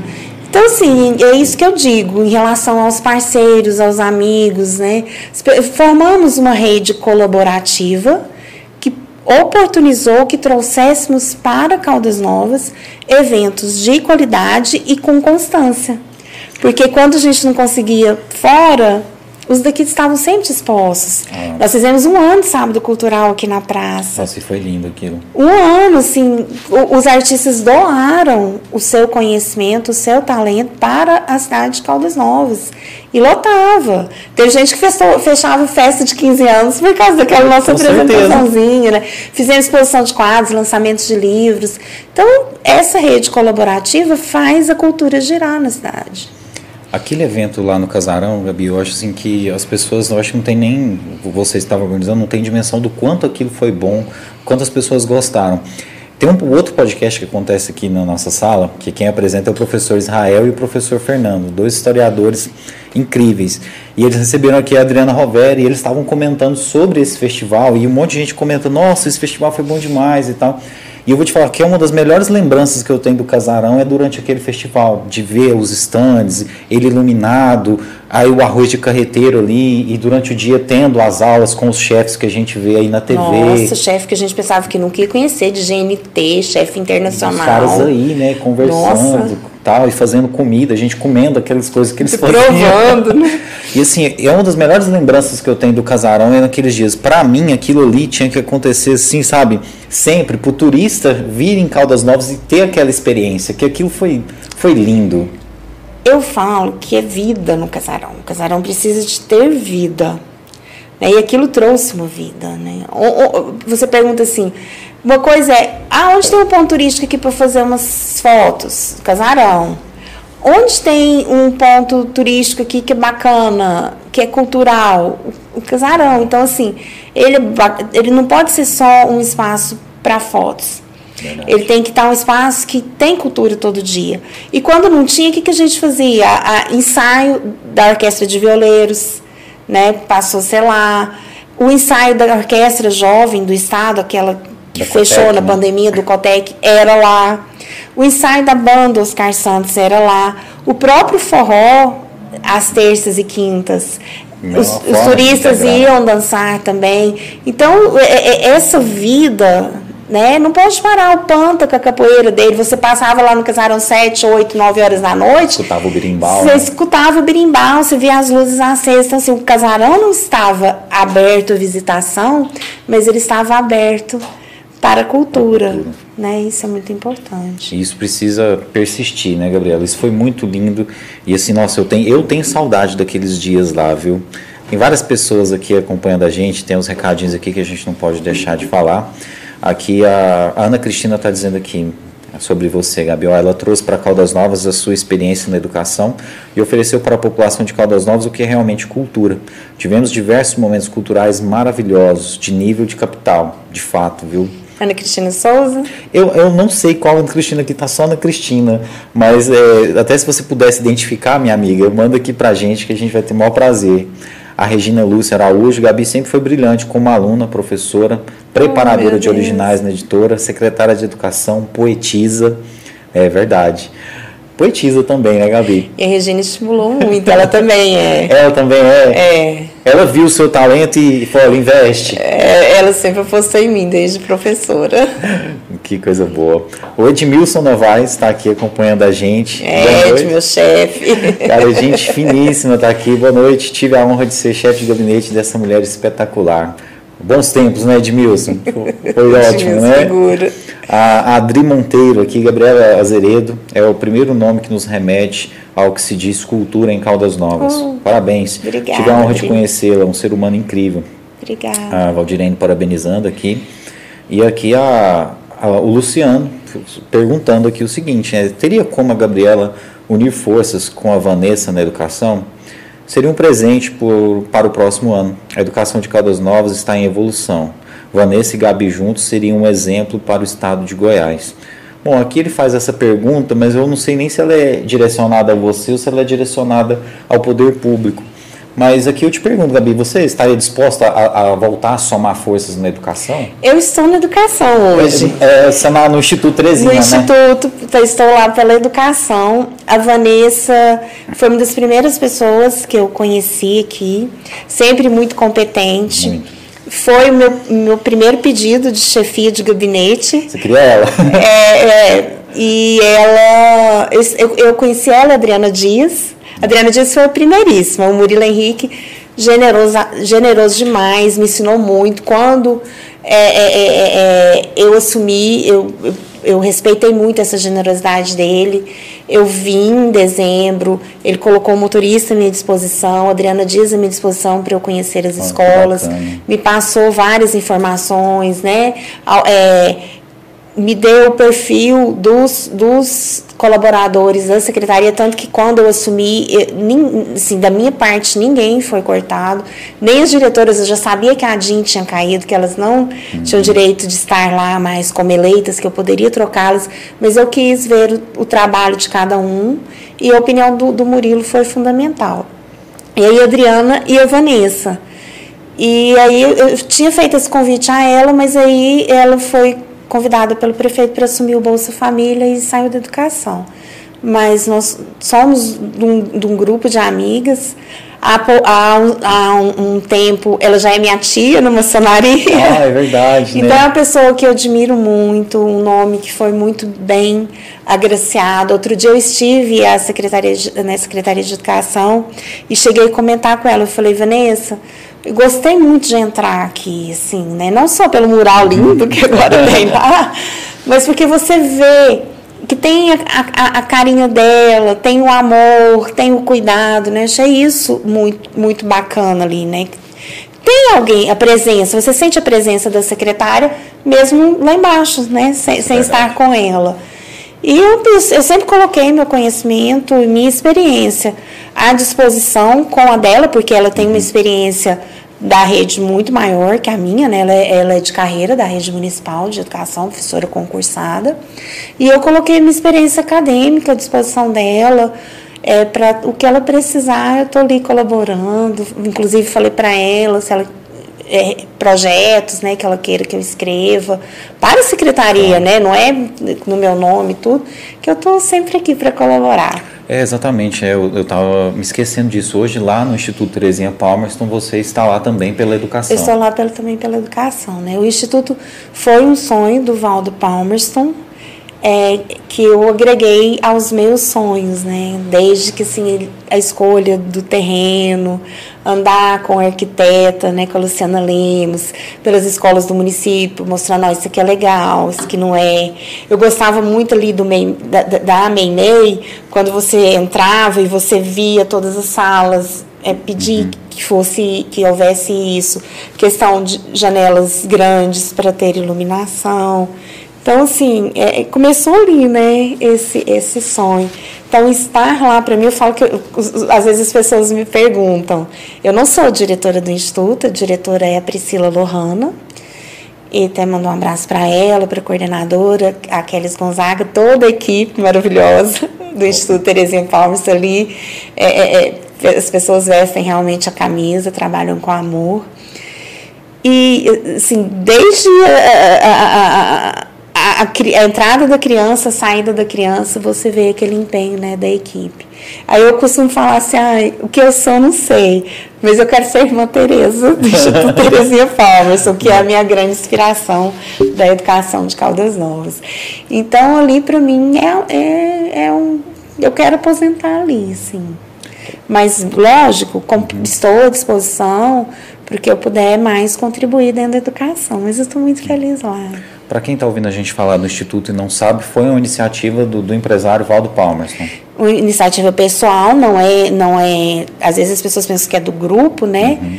A mãe dele era muito caridosa, ela colaborava muito com a, a, as. A, na época eram creches né, do município e com os asilos, né, com as instituições de idosos, naquela época chamava de asilos. E ele sentia essa falta depois que ela faleceu, esse dever. E aí foi quando ele resolveu, não. Ele falava que a mãe dele ficava cobrando no, ali. E ele falou, não, então vou fazer melhor. Então vou fazer, vou construir um espaço para cuidar dessas crianças, né? Que bacana, cara. E, e realmente, assim, ele não economizou. Thierry, tem essa mesa, mas o meu sonho é essa. Que é essa aqui que é a boa compra da boa.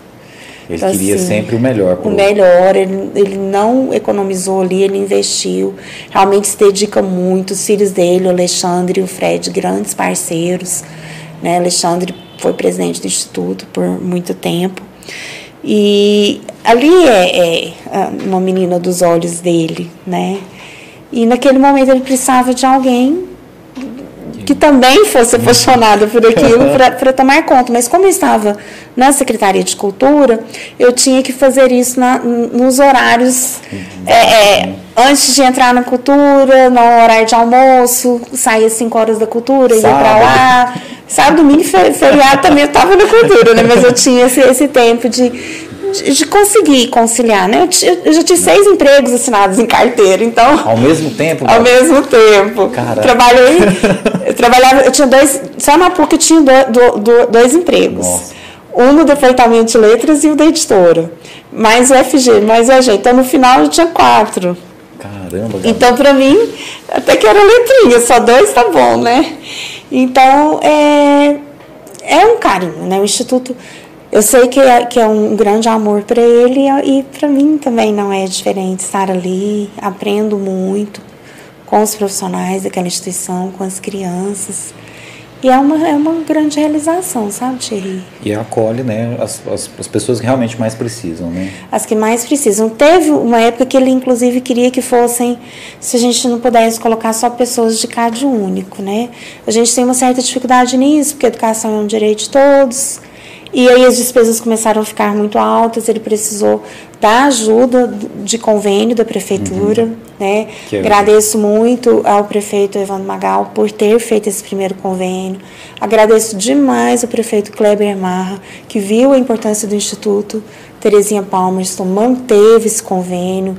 E, assim, é, o, o secretário de Fazenda Pública, o Rodrigo Brum, sempre teve portas abertas para todas as demandas do Instituto e todos os secretários que passaram pela secretaria entenderam que aquele sonho era importante para Caldas Novas, né? A gente ah. queria que outros empresários também fizessem esse tipo de investimento que o Sr. Valdo Palmerston fez e, e ele e não é uma coisa que ele não gosta muito de aparecer com é, isso. Assim, tem coisa que assim, ele até pede para não falar, mas, por exemplo, manda o presente das crianças, coisas, mas a gente gosta. Divulgar. Mas a gente gosta de falar, porque a gente, né? a gente acha importante, sabe? Porque assim, não somos nós, professores, que fizemos uma vaquinha e compramos, né? Não, teve alguém que teve o carinho. Não, não é. Fez não é, questão mesmo. Eu, é porque ele não vê isso como uma coisa de, outro mundo. Ele, ele acha assim, o mínimo que, ele, que eles poderiam estar fazendo. Mas a gente que está aqui na realidade, no pé no chão, e vê que não é assim, a gente entende como muito sim e valoriza ah, demais. É muito, muito mesmo. E que bom, né, que a gente tem empresários assim na nossa cidade com essa visão e que outros, né, sigam esse exemplo, né, maravilhoso. E parabéns, Valdo Parmerson. A gente ainda vai trazer você aqui no nosso podcast, viu? E uh, a gente também acha que o prefeito é uma mão na roda, né? O prefeito pegou o negócio ali e a obrigação é ajudar mesmo, né? Que bom que a prefeitura está ajudando. E tem outras pessoas aqui acompanhando a gente. A Isabela Lopes de Moraes, a Cultura de Caldas Novas precisa da Gabriela. Concordo. A Isabela, da Cachaçaria, Vale das Águas Quentes. Ah. Outra que, assim, é, é ela, né, e, e, o esposo dela, eles são, o Zé Afonso, Sim. grandes assumidades em cultura em termos de gastronomia. Verdade. Então, quando você fala de uma cultura, a, a cultura de cachaça na nossa região já foi fortíssima. E hoje eles levam o nosso nome internacionalmente né? Acho bacana que os filhos estão cuidando desse legado. Hoje, inclusive, o Afonso produz um, um melado de cana que vocês não têm ideia, que começou com o sorvete que ela ah, produz, né? É perfeito. E agora tem o melado também, então assim, nossa senhora. Hoje mesmo eu estava vendo uma foto lá que eles postaram lá o, o sorvete assim, um arco-íris lindo de fundo. E eu vi que recentemente a cachaça Barril 12 conquistou mais uma medalha, né? Então, assim, a gente gostaria muito de receber vocês aqui também, viu? Um abraço para vocês aí da Cachaçaria, são nossos parceiros, né? E a gente ficou muito feliz mesmo, né, de saber que vocês estão assistindo a gente. Muito obrigado. Né, a, a Iraci Cardoso falando aqui, parabéns, Gabi, aula de cultura. A Maria Badileão, que aula, que conversa enriquecedora. Olha. Muito bacana, né?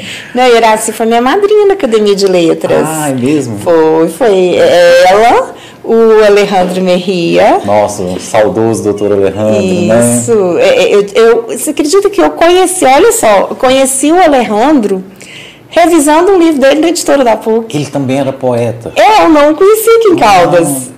Aí... aí eu comentei com meu pai, falei, pai, estou revisando livro, o escritor é um médico, daí aí ele era da mesma maçonaria que meu pai, assim. Nossa. Marília Nube também deu, deu, grande força, mas minha madrinha mesmo foi assim. Nossa, que bacana. E ela, a Elia e a Magda Carrijo hoje são grandes amigas que eu trouxe desse Nossa, A gente tem que fazer um reconhecimento aqui, né, a Academia de Letras, né, que você é membro também, né, muito bacana. A gente quer fazer podcasts com os membros aqui para falar, né, fazer um podcast específico sobre a Lacan, conhecer a história dela.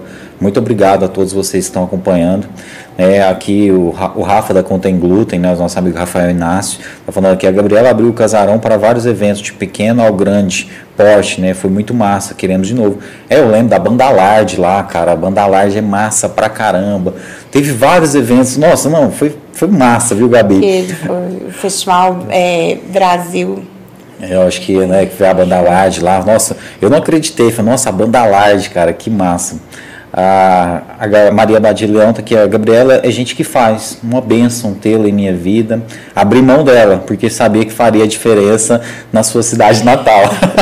a Badia foi grande parceira, é amiga pessoal, mas ela era grande parceira nas correções de redação do vestibular. Ah. Por 16 anos nós, nós fomos da, dessa, dessa área de correção de redação que do vestibular. Árduo, hein? Deve ser difícil isso aí, viu? Não, não faço não. A Ana Cristina tá, fiquei falando que é a Ana Cristina de Souza, sim. É, Tininha. É. Ela e a família dela é. fazem questão de participarem de todos os eventos culturais em Caldas Novas. É, essa Tininha que foi secretária Sim. de Ação Social? É, ah, um tininha. beijo pra Tininha, um abraço, que bom que você está aqui com a gente. A Maria Badileão, que é educação e vontade política no sentido irrestrito da palavra, são tudo né, a Valdirene aqui, cultura é emoção e movimento. E a Maria Badileão está complementando aqui que conheceu né, você, conheceu a Gabriela há 20 anos, trabalhando juntos em várias bancas de correção de redação do vestibular da PUC. Desde então, somos mais que amigas, né, inseparáveis. Isso, somos Olha, amigas e irmãs. Gabi, naquele momento ali da, da pandemia, né, a gente teve uma aproximação maior com a secretaria, porque foi um momento onde tudo parou mas de alguma forma a cultura não parou, a cultura ela, ela seguiu, né? A gente é, viu as lives né, de vários músicos e não foi só na MPB, não foi só no rock, né? Tinha música sertaneja e tal. Como que foi ali naquele momento da pandemia? Como é que você pensou em ajudar o pessoal? Que houve também arrecadação de alimentos, né? A gente sabe que muita gente precisou de, dessa ajuda, né? As cestas básicas foram muito importantes nesse período. É, mas ali a hora que decretou o primeiro lockdown, o que, que você pensou como secretário de Cultura? No primeiro momento, acho que foi um, um, um certo pânico da população em geral. E agora, o mundo está é, acabando, né? Vai acontecer. Mas né? assim, eu acho que isso é a primeira semana. E a, e a prefeitura tem aquele gás, né? De não parar. É. Nós temos o problema, não podemos ficar nele, temos que buscar a solução. E aí eu, eu não, a, a, a, o casarão fechou, mas eu não parei de ir à secretaria, né? Porque, puxa, turismo foi afetado. E a classe artística, a primeira que parou. O que, que a gente vai fazer? Aí o pessoal, naquela troca de ideias, muitas vezes ao telefone, é, hora que começaram as lives, né, de, dos primeiros artistas, a gente começou já a pensar que precisava fazer algo assim, nesse sentido. Aí a gente fez umas de entrevistas, porque não tinha estrutura, aí o Claudenir foi nosso grande parceiro. Aí fizemos umas de entrevistas, aí o Rafa viu o que a gente estava é, fazendo, aparecia, a gente conversava e ele ofereceu. Então, assim, aí ele idealizou idealizou e eu coloquei no papel e a gente transformou num projeto. Mas assim, é, sem o, o, Rafa, eu não, não, não teria conseguido, não teria saído do plano do, do, sonho, da ideia, da vontade de fazer. É, o papel dele foi fundamental para que aquilo realmente se efetivasse. Eu não tinha estrutura técnica é. para proporcionar aquilo. Então, foi, ele, ele carregava, né? Porque aquele negócio assim, ninguém se aproximava de ninguém e todo mundo sem grana. Então, assim, você sabe, a pessoa vê a live, ela pensa que é igual a gente fazendo de um celular. Não, é. né? não tem ideia que é uma estrutura de show. É. A, a, estrutura de live é a mesma de show. Então, assim, iluminação, caixa, instrumento, só não tinha o palco. É. E, e, e, era tudo, não só ele, como os músicos, né? Pondo na carretinha e descendo, e, e preparando, e ensaiando, e a, brigaiada de ensaio que você conhece. para chegar naquela live na casa da pessoa, que a pessoa pensa que sempre, simplesmente o cara chegou ali e tocou, né? A gente teve músico, não irei revelar nomes, mas uma curiosidade, teve músico que músico experientíssimo que falou você não tem uma cachaça, eu estou muito nervoso. Olha. Porque uma coisa é você chegar ali e se apresentar para aquelas pessoas que você está vendo. Eu vou ter muito mais pessoas me vendo, me assistindo, do que eu já tive. É, verdade. E eu, eu não, não as estou vendo, então eu não tenho. O artista vive de troca de energia. Eu não estou tendo troca, eu estou nervoso, estou com medo de esquecer a letra, estou com medo de errar, estou com medo de desafinar. Eles tinham quatro meses que não cantavam. É, é fechado em casa, né? Não, então foi. Se eu soubesse Ai. dessa cachaça eu tinha pedido. Olha, gente, vocês já viram um DJ com, tocar com um, um, um, fogão a lenha ao fundo. É muito louco. Eu não sei porque a gente começou num lugar lá de faixa, começou a chover. chover né? E a gente foi lá e montou lá dentro. Eu e o Cris. É. Nossa, foi linda aquela Nossa, live. A gente adorou. Lindo. O repertório. O Cris, né? Inesquecível. O Cris, ele tá fazendo. Foi uma das primeiras do Cris. O Rafael ficava bravo. Olha pra câmera, olha uma coisa. Tem gente assistindo. A gente nervoso pra caramba, mas. Assim, mas não é porque ele se entregou e naquele momento ele era ele, como se ele estivesse em casa, não, né? E, assim, né? E ele entra mesmo né, no personagem. Ah, mas ele foi bom, que as outras já foram todas. O Cris é um grande artista, manda um abraço pro Cris. Um abraço pro Cris. É, pra Ju. Ju Prata, pro, nossa. Pro Rafa, aqui, pra todos os músicos, né? Todas as pessoas, os fazedores de cultura. Gente, a gente teve apresentação muito boa. São bacana, bateu recorde de arrecadação de cestas. Teve um sertanejo lá, uma dupla sertaneja também, que teve um público assim surreal. O Rafael falou, nossa, foi surreal o que aconteceu aqui ontem. O Thierry, no dia da consciência negra, nós fizemos uma live de entrevista com a Juliana Prato e um outro professor, porque a Juliana é professora de história, é, né? o Francis Nilson também, né? Isso. Né? Foram 6 mil visualizações. Olha só, a gente já trouxe eles aqui. 6 mil visualizações. É muita coisa, viu, Gabi? Para a estrutura que a gente tinha em Caldas Novas, numa pandemia. Então a gente vê assim, as pessoas pensam que não foi, não teve sua importância. E para a gente não pirar. É. Para os artistas não pirarem. A gente, ah, sim, teve muita ajuda do CAPS. Ah. A gente, o CAPS foi parceiro, fiz um projeto, levei para lá. Os psicólogos. É, aí tinha, a, a, os psicólogos iam, estavam dando suporte também. Teve gente que entrou é, em depressão. A Ju comentou isso comigo, que ela participou, que bacana, é verdade, estava me esquecendo é, disso. A gente teve apoio que legal essa iniciativa. A hora que eles viu? começaram, e começaram com uma conversa de não querer viver, e aquela depressão, não sei o que eu vou fazer. Assim, teve um, um artista que me comoveu muito, que ele não, não tinha o que comer. Eu, eu, eu comprei uma cesta, fui levar, não achava, fiquei desesperada. Aí deixei lá no porteiro, depois ele me ligou, ele falou que ele tinha 10 reais. Aí ele foi comprar comida, ele resolveu comprar carotinha. Coitado. Né? Então, assim, isso mexeu também muito com o meu psicológico. Eu falei, gente, porque Thierry, a maioria dos artistas ganhava mais que eu por mês. Então eu olhava aquilo e pensava, gente, podia ser eu, né? Podia ser eu. Podia ser qualquer um de nós. É e verdade, ninguém vai fazer nada por isso. Assim, eu vi artista que sempre teve carrão, salário bom, se vestia bem, pegar uma cesta básica e o olhar encher de água. Eu, assim, eu, às vezes eu tinha vontade de virar o rosto, tipo, não tô vendo que você tá pegando. Teve artista que eu tive receio de oferecer, né? Porque achei que ele não precisasse. Aí quando eu anunciava, olha, e todo mundo que se apresentou hoje, essas, essas cestas são aqui, quem se apresentou vai levar a sua cesta também. No começo a gente fazia, tipo, se você ia lá, tocava pra gente arrecadar para dar para outros artistas. Aí depois a gente começou a sacar que os caras que estavam cantando também estavam né, tocando, também precisavam. Aí eu falei para cada um que se apresentou. Aí um deles falou assim, para mim também? Eu falei, é. ele levantou e me deu um abraço. Então, foram situações, assim, inesquecíveis, porque, é igual eu tô falando, a maioria deles tinha uma condição de vida melhor que a minha. E eu ficava em casa à noite, sim, sem dormir direito, pensando o que, que eu vou fazer para ajudar. Eu preciso ajudar essas pessoas. Não, Gabi, assim, as pessoas nunca vão se esquecer daquilo que aconteceu lá, viu? Realmente, assim, foi incrível.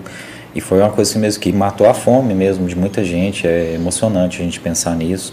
Porque, assim, que bom, né, cara, que a gente conseguiu criar um movimento de cultura aqui em Caldas Novas e de solidariedade ao mesmo tempo, né? E a arte não parou, né? Não parou. E isso para mim foi o fundamental, Thierry, muito mais do que o alimento para o corpo. Eu acho que preservou a saúde mental de, de muitos, de muitos. De quem estava só acompanhando a exato, live, né, também. Exato, né? de quem estava lá assistindo e de quem estava lá, porque aí se envolvia, tal dia tem uma live, vamos ensaiar é, é, e é engraçado que, assim, ensaiava cada um na sua casa, né? É. Aí, assim, tocava todo mundo distante, não podia ter plateia. Só o cantor que tirava a máscara. Eu até peço desculpas aos meus colegas da fiscalização, que tiveram paciência comigo, que eu brigava com eles. Era assim, era sertanejo, ninguém reclamava do som. Dia de rock, os é, vizinhos né? tem um prédio, né? Lá perto. Aí os vizinhos chamavam a fiscalização, mas não pode som. Mas é da prefeitura, é live, é para arrecadar alimento. Todo mundo no país está fazendo isso. Não, não pode, tem que desligar, tem que acabar lá. e eu ficava bravo, tadinho. Era o, tra o trabalho deles, né? Mas, mas vocês não estão passando fome, vocês não estão estressados, né? Eu peço desculpa, mas é, é o nervoso de ver. É, pessoas tão queridas, tão importantes, passando realmente privação de alimento. Isso aí mexe com a cabeça da gente, a gente faz, fica meio, meio louco, é. assim. Muitas vezes eu, eu fui, fui grossa com eles, lógico, a gente acabou obedecendo, mas eu sei que eles estavam realizando o trabalho deles, mas é que era um desespero tão grande. E você defendendo ali a cultura, né, né, Gabi? Fazendo a sua função também. É. Né? Eles entendem, né, é. que você estava naquele momento. Mas, assim, mais uma vez te parabenizar, Gabi, parabéns mesmo. Obrigada. Porque eu vi o seu esforço, você chegava lá de manhã e ia embora tarde da noite. Teve dias que teve várias lives no mesmo dia, então você, o Rafael lá sempre lá, dando assistência para os músicos. Nunca aconteceu uma live lá sem a presença da Gabi. Ela estava lá em todas todas que eu tive a oportunidade de ir lá, ela estava lá apoiando junto e batendo palma. E, e tinha dia que, assim, não, ah, eu, e eu era a que ficava no nos comentários, né? respondendo. Então ficava, ia lá na janela, dava tchau, voltava pro computador, porque não, não tinha como levar ela para baixo, baixo, sinal né? não, não, pegava no, no note. Aí tinha que ter o fiozinho, né? Então, assim, ah, sim, e foi, agradeço também na época o pessoal da Omni, eles liberaram pra gente. Um sinal, né, de internet. É, né? eles deram, assim, o máximo que tinha de, de, de gigas lá. Para fazer a transmissão de boa. Para fazer, eles fizeram essa concessão lá para gente, por isso também pode acontecer, porque o sinal padrão não seria suficiente. Isso na época que a ONU era do Pepo ainda. Né? Isso, né? até foi assim, eu mandei uma mensagem para ele e ele autorizou, agradeço. Pô, que bom, né? O Pepo, né? Pepo, você vindo em Caldas Novas, viu? Passa aqui, viu, amigo? É, várias pessoas acompanhando a gente. O Alexandre Palmerson está falando aqui, parabéns pela live. Gabriela é um patrimônio cultural de Caldas Novas e Goiás. Querida prima, abraço a todos. E aí, Zeneto, você tem aí um, um, um que vai disputar com você a Prefeitura de Caldas Novas, é. esse também é nosso futuro prefeito, é. Alexandre Vai fazer uma dobradinha os dois. É. Dá para fazer uma dobradinha aí. né, a, gente tem, mas, a gente tem vários talentos aí que, que ainda vão despontar ainda, né? O próprio Oscarzinho que veio aqui também, ainda vai ser prefeito dessa cidade também. É, tá no nome dele, né? Não tem como fugir, né? Não, não tem. Diz que ele falou para mim que tinha deixado umas 20 perguntas aí que você. É, é. Eu perguntei aí eu, eu fiz a figurinha para ele, Rivotril Litrol. Foi assim, ele, não, isso aí você pergunta para Gabi, essa parte é da Gabi. A Ana Cristina falando aqui, parabéns, Thierry, pelo seu projeto Tudo em um Podcast, está muito agradável a conversa de vocês e nos trouxe lembranças de muitos momentos que vivemos juntos em Caldas. É, parabéns, Gabi, pela sua dedicação. É, e Tininha, a gente quer que você venha aqui também, viu? Para você vir aqui contar para a gente Nossa. as experiências daquela época. A gente acompanhou você em várias conquistas, né? A construção de casa de apoio em São Paulo, né? Barretos, Jales, né? Então, assim, a gente tem muitas realizações suas para a gente comentar aqui também. Então, já está convidada, viu? Vou procurar o contato. O esposo da Ana Luísa teve aqui esses dias. Vou pedir o seu zap para eles lá para a gente marcar esse papo aqui com você, viu? A Ana Maria Santos Guimarães, está aqui, Gabriela, nossa amada Gabi, sempre competente em tudo que se propõe a fazer e faz com amor, verdade. Ana Maria Santos, minha prima, ela é filha daquela tia que eu falei, que foi fundamental também ah. na, na escolha, e como revisora. Eu tinha um olhar periférico de, de muitas palavras cruzadas, jogo picolé, que a gente fazia aquele caça-palavras, aquelas coisas, sempre elas foram muito importantes na minha profissão como revisora. E filha do Nelson Ribeiro Guimarães, ah, que, que, dá nome, que dá nome ao aeroporto e que foi quem realmente impulsionou a nossa cidade em função da construção, junto com seus irmãos, da pousada do Rio Quente. Bacana. Mãe do Nelson, que todo mundo conhece, todo do queridíssimo Nelson, e da Isadora e da Natália, mas aqui em Caldas todo mundo conhece o Nelson e o coração dele. Pô, gente, que bacana. Olha, que, que pessoal que está assistindo a gente hoje, hein, Zé Neto? A audiência hoje está qualificadíssima, né? Que bacana. Gabi, é, essa, essa parte aí também que o, o Oscar falou das perguntas, a, a pergunta que eu fiz para ele era assim: se a gente ainda teria em Caldas Novas um museu né, com, com o legado do, do Oscar Santos, né, do saudoso prefeito Oscar Santos, igual você disse, né, tem tantas coisas. Eu não sabia que ele era músico, por exemplo, né, que ele tocava.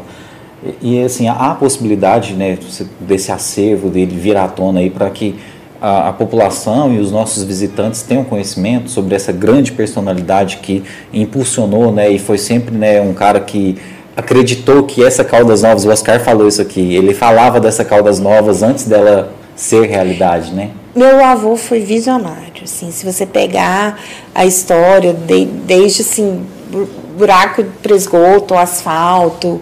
Ele realmente foi um, um, um, grande homem, apaixonado, apaixonado por essa cidade. E a gente tem duas perspectivas. A primeira é que a gente queria dar é, é esse caráter de museu e, e, e trabalhar esse acervo dele de modo profissional. O acervo do meu avô é uma montagem que a gente tem que fazer, né, de vivências devido à ausência dele aqui. Acaba que hoje nessa montagem depende totalmente da memória do meu pai, né?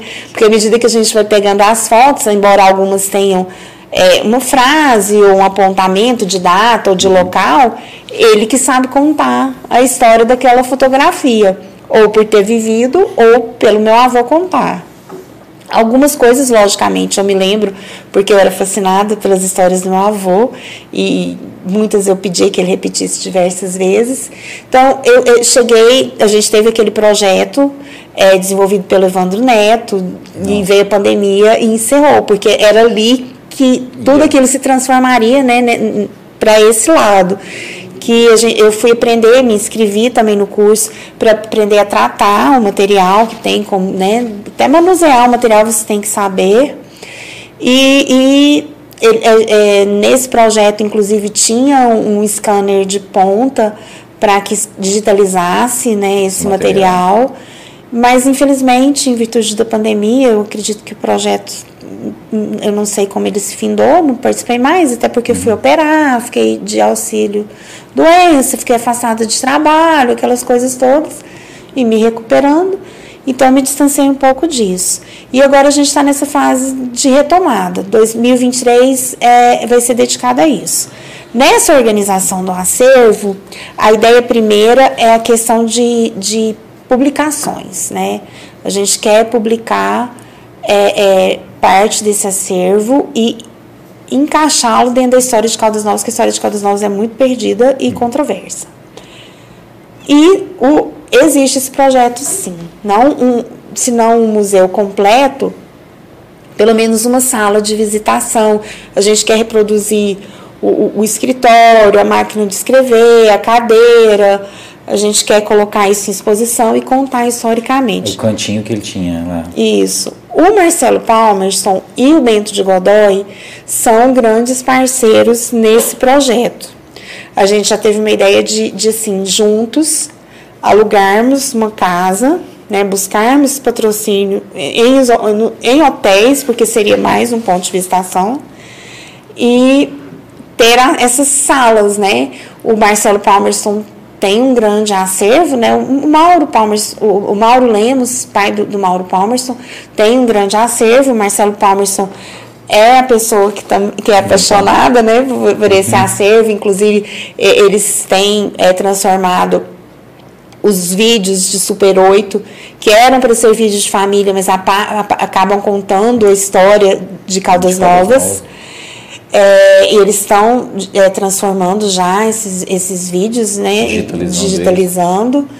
E, e o Bento, que tem. É, que é quem que também quer levar esse legado desse acervo da família Godoy. Então, às vezes a gente tem esse, essa vontade de juntar. Né? Eu acredito que sim. Se Deus me der saúde, isso irá acontecer sim. Nossa, mas você falando aí, então é um acervo muito maior do que a gente imagina. Tem a parte lá do Maurão também, do Mauro Lemos. Do Mauro Lemos, tem a parte do Mauro Lemos. Muito bacana. Outro dia ele soltou, um, acho que era a inauguração do asfalto que ligava a pousada, sabe? Então, assim é muito interessante é essa reconstrução histórica por meio dessas fotos da família. E o meu avô tem, tem muito registro porque eram as coisas que ele trazia, né? Então, tem, ele tem, por exemplo, eu lembro de eu pequena, ele tinha uma foto que era um avião no meio do mato. Aí ele falava, o primeiro avião que pousou em Caldas Novas. Aí ele chorava de rir. Mas na verdade é porque o avião teve que fazer um pouso forçado aqui ah. em Caldas, né? Aí ele tem essa foto. Mas era o primeiro avião que pousou em Caldas mesmo. Foi. Aí ele tem, ele tem uma foto que é, é de uma, a primeira banheira do balneário. Ela até assim, ela não está lá no balneário. Assim, ela, você vê que ela já está do lado de fora. Aí ele conta, é, porque nós não tínhamos plástico, né? Uhum. naquele tempo eles não tinham plástico. E eu também nasci numa época que, por exemplo, garrafa PET não existia. É. Então era um paninho que colocava de tampão na banheira. Ah, sim. Aí o banho durava o tempo da água escorrer, né? Então, assim, é, é, é, as histórias elas têm que ser separadas quando a gente busca uhum. isso. Porque não é só pegar esse acervo e, e pregar aleatoriamente na, na, parede, a gente tem que construir toda uma narrativa com ele, né? aquilo. cronologia. Isso, né? resgatar essa cronologia não é fácil. Né? Então, esse todo é o trabalho que a gente tem dispensado. Então, acho que num primeiro momento, é, reunir isso em livro vai dar o preparo suficiente para a gente montar. E a montagem do museu precisa de técnica, que tipo de quadro que vai usar, que tipo de iluminação, cores de parede, depende muito também de recurso financeiro, né? Como que a gente vai levantar? A gente vai fazer um instituto, uma fundação, uma associação. Então, assim, são planos de futuro que já eles estavam bem encaminhados. É, é, quando a, a, a, pandemia, assim, ela, ela, ela nos descentralizou desse projeto. E depois vieram as dificuldades financeiras da retomada, né? Até quem possivelmente poderia investir é, é, não, não teve condições mais de, de, aplicar nesse projeto, mas eu acredito sim que, que ele vai acontecer. Eu acho que a gente consegue o, o livro para o aniversário da cidade o ano que vem. E eu acho que o projeto no museu para uns quatro anos. Lógico, tem muitos anos que meu avô faleceu, você já poderia deixar, sair, mas aí, como eu estou te falando, não é uma construção é. fácil. É uma coisa assim que, na verdade, precisaria de uma dedicação de vários profissionais em período integral, né, Gabi? Para isso acontecer de Por verdade, exemplo, eu não né? fico ali 12 horas por dia trabalhando hum. nisso, né? Às vezes, a hora que a gente engata no, no, né? No, ah, não, agora vai. E aí surge algum problema de trabalho, meu pai, meu, aí problema de saúde, e isso tudo acaba que vai adiando. Mas, assim, eu acho que um, um, um dos motivos da minha, da minha sobrevida é porque eu tenho que ter esse compromisso com meu avô. Não, tem muita vida pela frente. E, assim, é, eu acho que deve ser muito interessante isso, assim, como você falou, para a história da cidade. Nós somos muito carentes dessa história, né, Gabi? Somos, até porque a nossa história, ela, a gente, por exemplo, tem quatro poucas obras e, e quatro delas, cada uma conta uma coisa diferente, né? Outro dia eu estava conversando com uma pessoa que, que eu tenho um enorme respeito e contestou né, um, um fato histórico que, que eu contei. E aí, poucos dias depois, uma outra pessoa me disse que teve que entrevistar fulano porque a história do casarão estava contada errada. Na verdade, eu deixei o quadro lá com a história. Então, assim, porque se você for procurar num livro só, é uma história. Então, a pesquisa tem que ser maior que isso.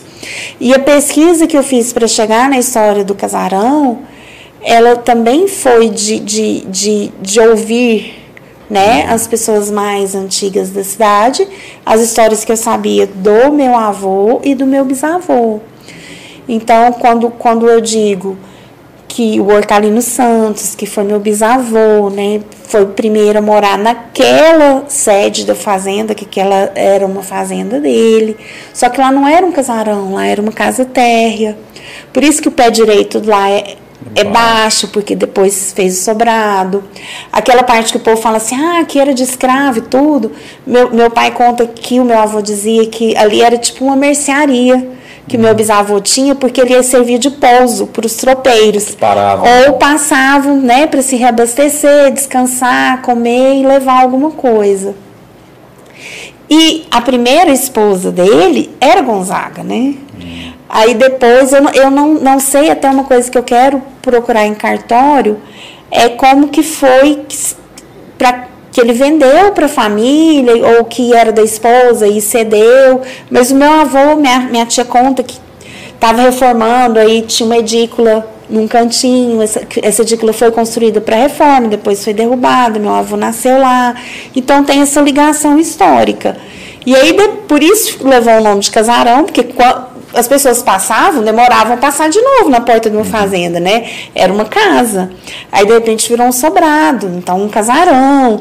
Então, assim, tem toda essa contextualização histórica que ela não pode ficar nas vaidades de famílias. Eu, eu, conto isso até com certo constrangimento, porque para mim o casarão dos Gonzaga sempre será dos Gonzaga.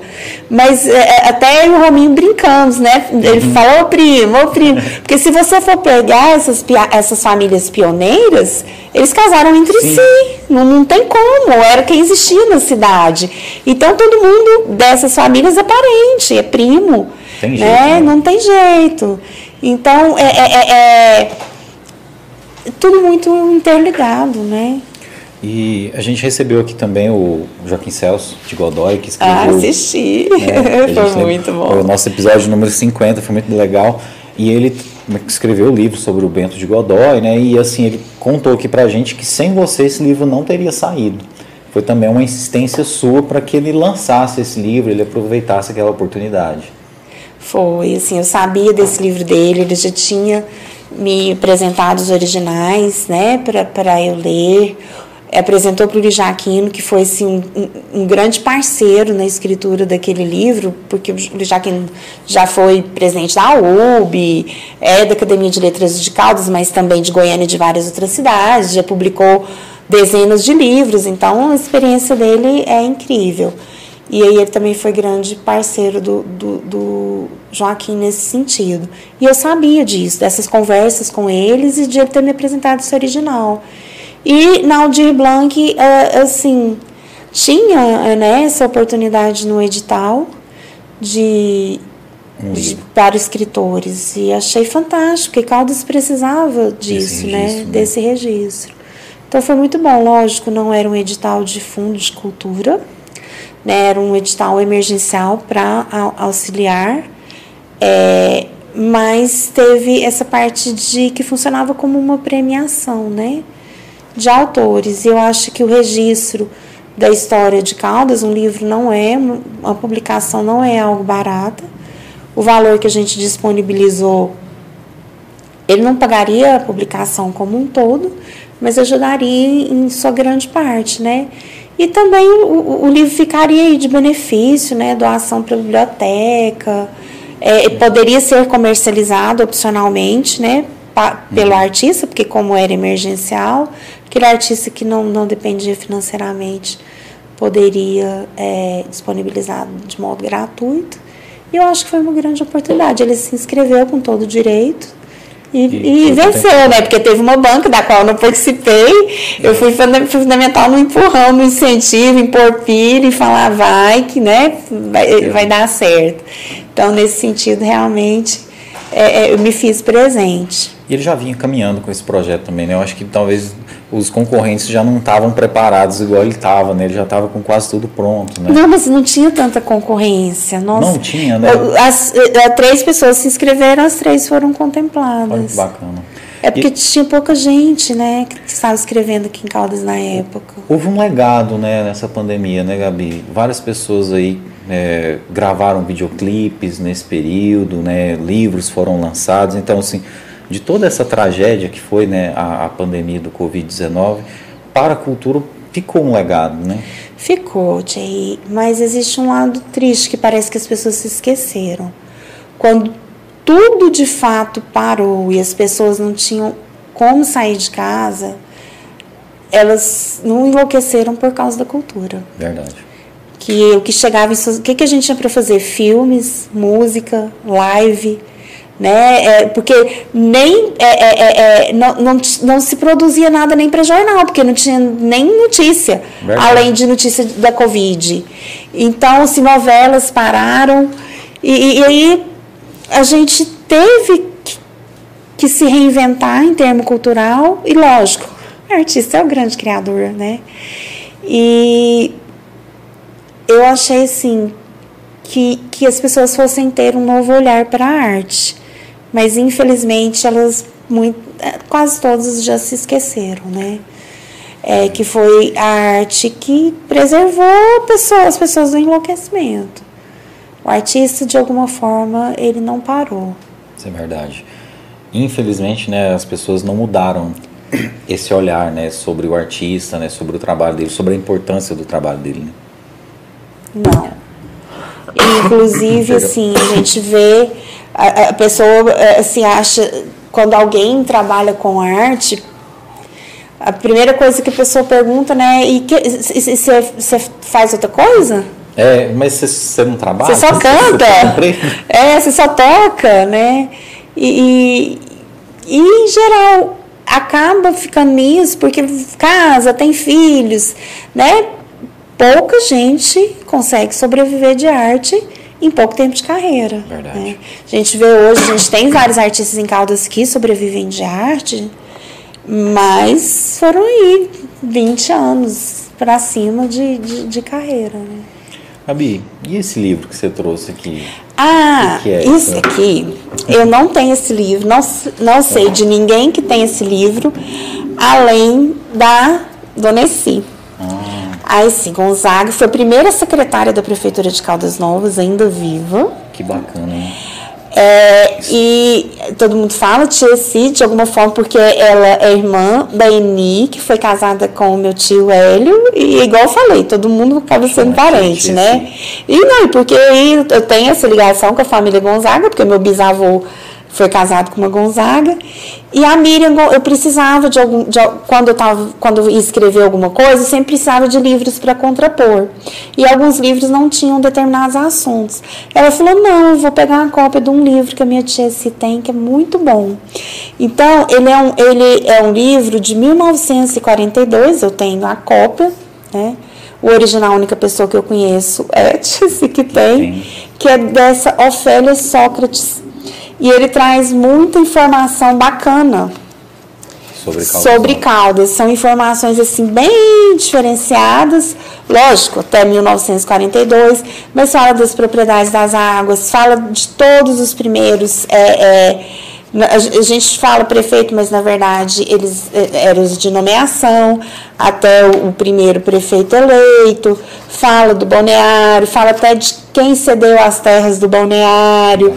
Então, assim, às vezes tem muita história complementar, é quando eu vou escrever, teve um, um pequeno texto que eu fiz num dos aniversários de Caldas Novas, que a gente faz questão de frisar que a gente não comemora o aniversário de Caldas Novas de fundação, mas de emancipação. Aí eu fiz toda uma contextualização, se fosse realmente é, é, é considerar, né, de quando ela surgiu. Até o Luiz Jaquino é, é, gosta muito de dizer que um povoado surge quando se constrói a igreja aquilo que é em torno dela, né? Então, para ele, o marco que teria que ser da fundação de Caldas Novas era a da construção igreja. da igreja. Mas tem toda uma explicação também de o porquê a gente comemorar no 21 de outubro. E assim, tem outra data que seria mais adequada? É, Esse é adequado tudo. É, então, assim, né? Porque teve, teve uma motivação, uhum. teve uma explicação. É, é, é, difícil a gente dizer o que é adequado. É a mesma situação do hino de Caldas uhum. Novas. Parece que é meio complicado essa situação mesmo, né? Caldas Novas tinha um hino que se ensinava na escola, que era o hino oficial da cidade. Tem a lei do hino, mas o hino não foi anexado à lei. Aí, essa outra parte, já da década de 90, eu não acompanhei de novo de, uhum. quem, de onde que ela surgiu. Mas eu sei que foi pedido que se fizesse um hino para Caldas como se Caldas não o tivesse. Eu não sei que escola. E aí eu sei que foi encomendado, né? O, o, parece que o Alejandro e a irmã dele. Eu não sei, sei que teve assim, uma criação de um segundo hino. E aí a gente tem a gravação também desse segundo Do hino. Segundo. Aí a gente tem dois hinos. E aí eu quis comprar a briga uma vez do primeiro.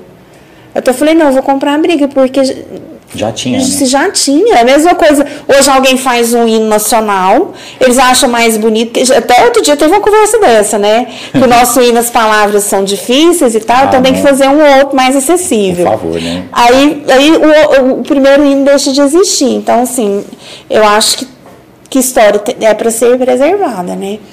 Mas é, as pessoas gostam tanto desse outro e ficam. embora os mais antigos falem assim, eu gostava tanto de cantar na escola o primeiro. Então eu falei assim, ah, não, acho que não sou eu que tenho que entrar no mérito dessa questão, né? Acho que os historiadores da cidade, os, os, os seus colegas de podcast, agora... é, é, que deveriam aí intervir. Nós temos o professor Rodrigo, agora o vereador, é, né? Então, assim, acho que professores, historiadores deveriam fazer uma interferência aí para a gente ver que que faz, né? Se faz, é. eu queria ter um plebiscito na cidade para votar Sim, qual ia, interessantíssimo, né? né? Eu, eu, também acho, mas eu sou tradicional igual você e eu acho que o primeiro fincou a bandeira ali é ele, né? Eu também penso como você. Se tivesse o, a votação, eu também iria pelo lado do primeiro. Agradecer o Johnny Baza que acompanha da gente, o Tiago Paulo da Silva, né, um grande irmão nosso também. O Tiago Paulo da Silva aqui, Gabriela, pessoa maravilhosa, Deus te abençoe, várias Amém. pessoas junto com a gente. É, antes da gente encerrar, Gabriela, está muito bom o nosso papo, mas eu sei que você deve estar tá cansado. Já tem umas duas horas que nós estamos aqui. Imagina, mas é, esse período que você enfrentou um câncer, o que, que ficou de aprendizado, Gabi? Desculpa até tocar nesse assunto, é não, ruim, né? Não, até que não acho, não. Mas assim, eu. Lembro... Assim, tudo é aprendizagem, é uma experiência de vida. Né? Eu acho que tem gente que às vezes vê como castigo, mas eu acho que é desinformação, né? Tem gente que acha que é emocional, também é desinformação, né? O meu caso, que foi um câncer de mama, eu, eu minha mãe Perdeu uma primeira gestação é, antes de mim, aí tinha muito medo de perder né, essa segunda. Ela disse que tomou muitos hormônios na gestação. Eu nasci é, é, com, com pelinhos nas costas, cabeludinha por causa dos hormônios. Tive é, é, ovários micropolicísticos, que também são questões hormonais, estresse, obesidade, açúcar, falta de exercício físico, tudo isso contribui para o câncer de mama. Até aviso aí, né, as pessoas que tem muitas pessoas às vezes não sabem. Eu não sabia do açúcar, da gordura, Também. que o câncer ele, né, se alimenta, grosso modo. Uhum é, é, de açúcar e de gordura para desenvolver. Todos nós nascemos com células cancerígenas, só que a maioria delas não se desenvolve ou nunca vão se desenvolver nenhuma delas. Então, assim, existem uma série de fatores que combinaram para que isso acontecesse, além de uma predisposição genética, né? E eu, eu digo assim, eu sempre fui viciada em trabalho. Assim, para mim, trabalhar é um ganha-pão, eu preciso, não trabalho por amor, né? Eu trabalho pelo meu salário, mas eu trabalho com amor. Então, sempre estive e fiz aquilo que me despertava paixões. Quando eu não estou apaixonada mais, eu sinto que não me cabe naquele lugar. E eu procuro novos desafios, novas paixões. E eu, para mim, não tinha hora, assim. Eu trabalhava das seis da manhã, vocês me viam saindo da praça às três e meia da manhã no pique. Eu ia sentir que eu estava cansada quando eu deitava na cama, que aí o, O corpo corpo, sentia, o corpo né? sentia. Mas enquanto eu estava ali, realmente eu era uma pessoa incansável, por sábado, domingo, feriado, 24 horas por dia, não me incomodava, assim. Uma pessoa me procurar fora de horário, assuntos de trabalho fora de horário, isso nunca me incomodou. E assim, meu corpo estava precisando de atenção, né? Eu precisava me dedicar a isso. Comer nas horas certas, praticar atividade física, preciso, né? Ainda de emagrecer, de, de recuperar o que o próprio tratamento faz com o corpo da gente, que é uma bomba. Então, quando é, eu recebi a doença, ela veio. Nós temos quantos minutos? Não, estamos livres. ela veio para mim de uma maneira muito inusitada. Eu, assim, eu achava que eu tinha muita coisa que eu queria fazer na vida, achava que não era a minha hora, é, muitos planos. E aí, morrer de Covid me apavorava. Ai, Deus me livre, né? E eu peguei uma gripe, não saí de casa, né? Só ir pro casarão para as lives. Você lembra nossos cuidados? A gente máscara, a gente nem, nem se tocava. O cantor tirava uma máscara para cantar, os músicos tinham que tocar de máscara, o baterista quase derretia. E eu peguei uma gripe. E não sarava, tomei, acabou a caixa de antibiótico, minha garganta do mesmo jeito, fazia o teste, deu negativo, eu cismei que era um falso negativo.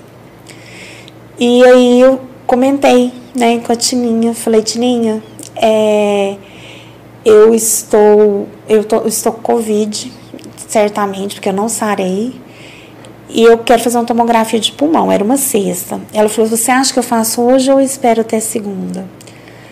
Aí ela falou assim, vem aqui, vem aqui agora, porque não temos ninguém, nós fechamos, é, e eu estou com a técnica do tomógrafo. A gente tem condição de prestar esse serviço sem prejudicar ninguém da sociedade. E a gente foi. É, e nesse momento, essa tomografia, eu achava que ou era Covid ou que eu tinha algum problema de pulmão, porque eu tinha muita pneumonia. E eu falei assim: olha, pede para a pessoa olhar com carinho se eu não tenho nada no pulmão. Aí ela falou, quando ela me ligou mais tarde, ela falou: não, você não tem nada no pulmão, mas segunda-feira a gente vai em Goiânia para você fazer uma punção, porque deu um nódulo. Aí, assim, ela não- nunca falta o trabalho, ela é uma pessoa que se- não se ausenta do serviço. Eu achei estranho ela falar que ela ia me acompanhar a Goiânia, que ela não tinha condição nenhuma de fazer isso. Aí eu achei, já, achei estranho, mas eu não apavorei, não. Eu falei assim, ah, às vezes é porque ela é da área, fica apavorada, que minha mãe já teve, é benigno, tira com, com uma injeçãozinha, é líquido e tal.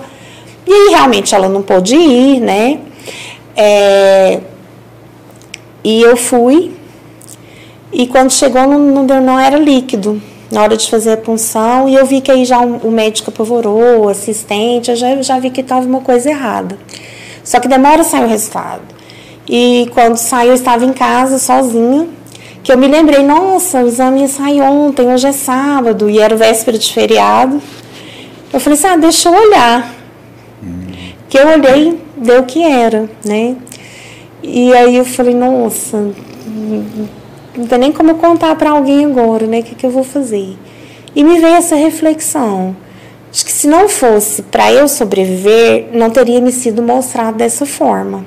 Porque eu, eu- eu- se eu passasse na porta da UPA, eu fechava a janela de medo de pegar Covid. Então, assim, eu jamais iria fazer o meu periódico naquele ano. E nem no seguinte, porque a pandemia não acabou no ano seguinte. Então, esse câncer, ele iria me matar. E se dessa linha tão torta Deus me mostrou, é, eu iria sobreviver. Ele queria que eu sobrevivesse. Estava me dando uma nova chance. E eu entendi que a mensagem era para eu realmente mudar meu estilo de vida. Eu parar, trabalho é muito importante, mas que não era tudo, né? Eu estar mais presente com os meus pais, que um dos grandes motivos que eu quis voltar para cá foi para estar com eles, é estar mais presente com o, o meu filho, embora nós, o, o tempo que eu tenho, o que eu tinha com ele era pouco de qualidade, mas era de qualidade, mas assim, eu, eu poder atendê-lo sempre que eu quisesse. Então, eu poder fazer as coisas que eu planejava, porque às vezes até um- uma peça que eu queria assistir em Goiânia, um show, coisas da área cultural mesmo, que eu sempre gostei, que eu sempre participei, eu estava me privando disso pelo trabalho, né? Então, eu poder me dedicar a isso. E aí, assim, me chorei, Thierry, em momento algum. Caramba, Gabi. Eu, eu não chorei, eu não entendi aquilo como um, um recado de morte. Ele era, ele, ele era grave, tanto que eu não parei no casarão, assim. Muitas prefeituras, você sabe, que devolveram ao Aldir Blanc e, assim, eu tinha que fazer o edital, né? Tinha que, que, que fazer com que aquilo acontecesse. Até agradeço muito o Hernani Amaral, secretário de Controle Interno. Na época, ele foi, foi para o casarão para me ajudar né, a, a, a, elaborar o edital e organizar a documentação de tudo que eu tinha que deixar certinho no casarão. Eu queria deixar o casarão pintado, o balneário reformado, por causa da enchente, a gente ficou muito prejudicado lá. Então, eu consegui apoio de um amigo, todo o material de reforma do do casarão, né? A prefeitura entrou com a mão de obra. Então, tudo isso eram planos que eu não, não podia deixar.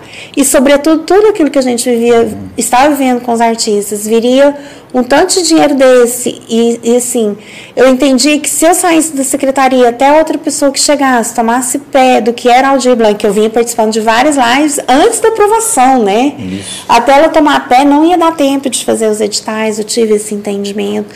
E eu achava isso extremamente necessário. E eu, é, é, assim, dei entrada na cirurgia, tudo, mas prorroguei, né? E aí, nesse um mês que eu andei prorrogando, porque tinha que fechar o, o edital, do, do seio ele passou para axila. Não. Então foi onde ele, ele se gravou mais. Eu ia fazer quatro químios, tive que fazer doze. Então, assim, teve todo, todo esse, esse contexto, mas que eu não, não, não me arrependo, graças a Deus. É, ele, ele não me tirou a vida por isso, né? Então, assim, ficou sob controle, apesar de. E assim, não chorei, não apavorei, não tive medo, não encarei como um castigo, não, encarei como uma oportunidade que Deus me deu, assim, uma mensagem. Olha, não é que não estou te mandando câncer, né? Mas assim, olha uma oportunidade que você tem de mudar de vida. E assim, é isso que eu quero fazer de agora em diante. Eu sei que você já era uma apaixonada pela vida, pelas coisas boas da vida e tal, estar junto com os amigos e tal, mas mudou esse olhar sobre a vida após enfrentar essa, essa, essa luta? Não, não intensifica. É, o que acontece diferente, Thierry, é porque, assim, às vezes a gente observa que algumas pessoas que não estão aproveitando, né, esse momento mágico que é a vida. Por exemplo, hoje, quando eu acordo e, e abro assim a cortina e vejo. Tem aquela mania que a gente tem para ver se tem sol, se não tem, né? Como é que tá o dia? o levantar e abrir uma cortina assim, a hora que eu abro o olho, só de eu estar acordado, ter morrido dormindo, para mim já é assim. Eu acho mágico acho que a gente passa a ver magia em tudo. Eu acho tudo muito uma expressão de uma criança, uma, aquilo tudo tão mágico, né? E a gente vê assim um mundo que está tão depressivo, tão triste, tão cansado da vida e, e eu, eu, brincava com a médica, eu falava assim, doutora, me sara logo que eu preciso ir pra praia, né? Aí, assim, o ver o mar, molhar os pés, isso que já era bacana, já achava bonita, essa contemplação, essa ligação com a natureza. Eu, assim, eu vejo muito o, o meu Deus, né? Eu falo meu que, que construí no meu imaginário, muito ligado aos elementos da natureza. Eles passaram a ter um significado diferente. E às vezes, assim, tudo que acontece, eu acho é mais um dia que eu ganhei, né? Às vezes no fim do dia a gente chega, ai, menos um dia, alguma coisa, e eu penso, nossa, mais um, para mim todo dia é um bônus um que eu tô tendo. E tem dia, lógico, eu sou humana, que eu não aproveito bem esse bônus. Então bate uma bad, eu falo, nossa, eu, poxa, pedi tanta essa oportunidade, e não, não fui legal nesse dia, né? Não, não soube aproveitar às vezes estresse com a pessoa, é, discute no trabalho, coisas pequenas que, que logo quando, uhum. quando eu, eu, melhorei de saúde, era a coisa que eu mais, assim, internamente achava desperdício, né? A gente perder esse tempo com as coisas pequenas. Aí o dia que eu perco tempo com coisas pequenas, eu fico chateada comigo. Você se cobra, eu né? Eu me cobro. Bom, Gabi, não dá para encerrar esse papo sem a gente falar da, da escritora, da poetisa. É, essa poetisa também nasceu ali por um pouco de influência da família. Como foi esse processo? Olha, eu sempre escrevi textos técnicos, né? Textos acadêmicos, textos técnicos científicos. E na época do mestrado, e eu sempre fui muito criativa, muito assim. Eu, eu extravasava minha criatividade no preparo das aulas, eu acho. Mas sempre fui na escola, eu escrevia a peça do teatro, eu dirigia o teatro e ainda era atriz do teatro. Você era aluna. Quando eu era aluna, desde menina, né? Então, assim, é, de repente, quando eu ficava na editora, em um trabalho técnico, e estava no mestrado, escrevendo um texto técnico, eu estava passando. Eu, eu, durante o mestrado, eu dormia das três às seis só. Nossa. Então, aquele tempo todo me dedicando ao técnico, minha cabeça chegou no momento que, para onde que vai o, o, o, fantasioso, né? O da criação, até porque eu estava escrevendo sobre isso, minha dissertação era sobre literatura. Então, para onde que, que vai o imaginário? Porque no, no técnico não, não, né, não, não tem como a subjetividade entrar. E aí foi quando é, a poesia precisou sair em alguma forma, que eu não estava tendo espaço para ela. Mas você já escrevia ali quando, quando menina ali, ah, né? todo menino, todo é. menino acha que é poeta, né? Faz é. verso. Mas eu, eu, eu, assim, eu, eu gostava mais de contos. Hum. Eu um dia vou escrever um livro de contos. De conto. Eu sou muito de narrativa. Amo estudar narrativa.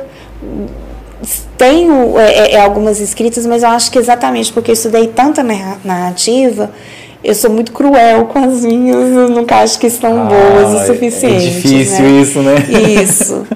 E aí os, os, os, poemas nasceram desse momento, assim, eles fluíram.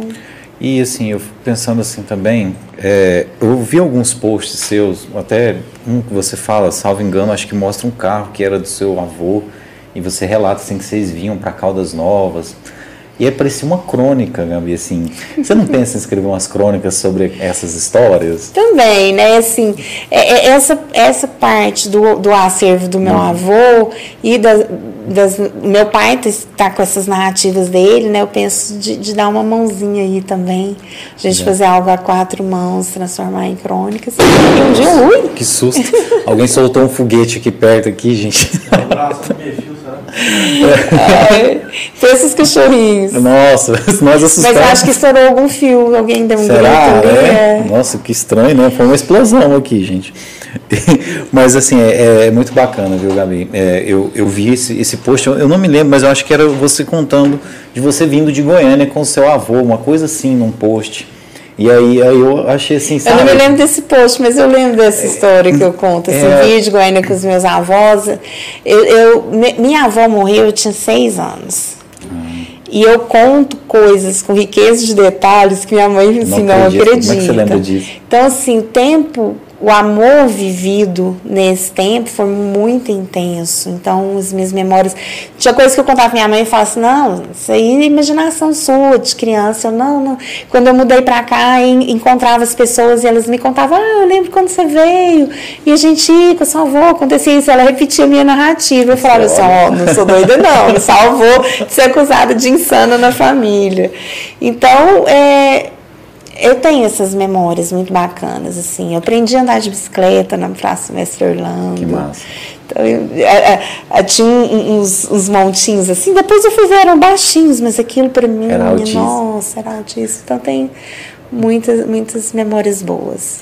Ah, aquele, aquelas, aquele, aquela postagem, assim, por isso que eu acho que deve ser muito bacana se você escrevesse algumas crônicas sobre isso, porque eu me eu fiquei pensando, nossa, como deve ser, devia ser bom Caldas Novas nessa época. Você mostrava assim de um jeito assim, eu nossa, cara, eu queria ter vivido nessa Caldas Novas dessa época. Caldas Novas eu, eu, falo que nós, eu sou da geração de 70, sou de 71. Eu acho que a gente foi a última geração que aproveitou bons tempos. Porque, assim, a, a, meus tempos de Caldas Novas, eu tenho uma lembrança de uma. Assim, até a adolescência, não que Caldas hoje não seja boa, mas eu vejo hoje Caldas como qualquer outra cidade grande, né? Aquele, aquele uhum. jeitinho de, é. de cidade do interior. Eu vi só até os anos 90, depois 80, né? depois 90 em diante foi um boom, mas até 90 a gente pegou uma cauda de portas abertas. E é, é, é, essa lembrança muito bacana. Só que conversando com o meu pai, eu vejo que a época dele parece ainda melhor.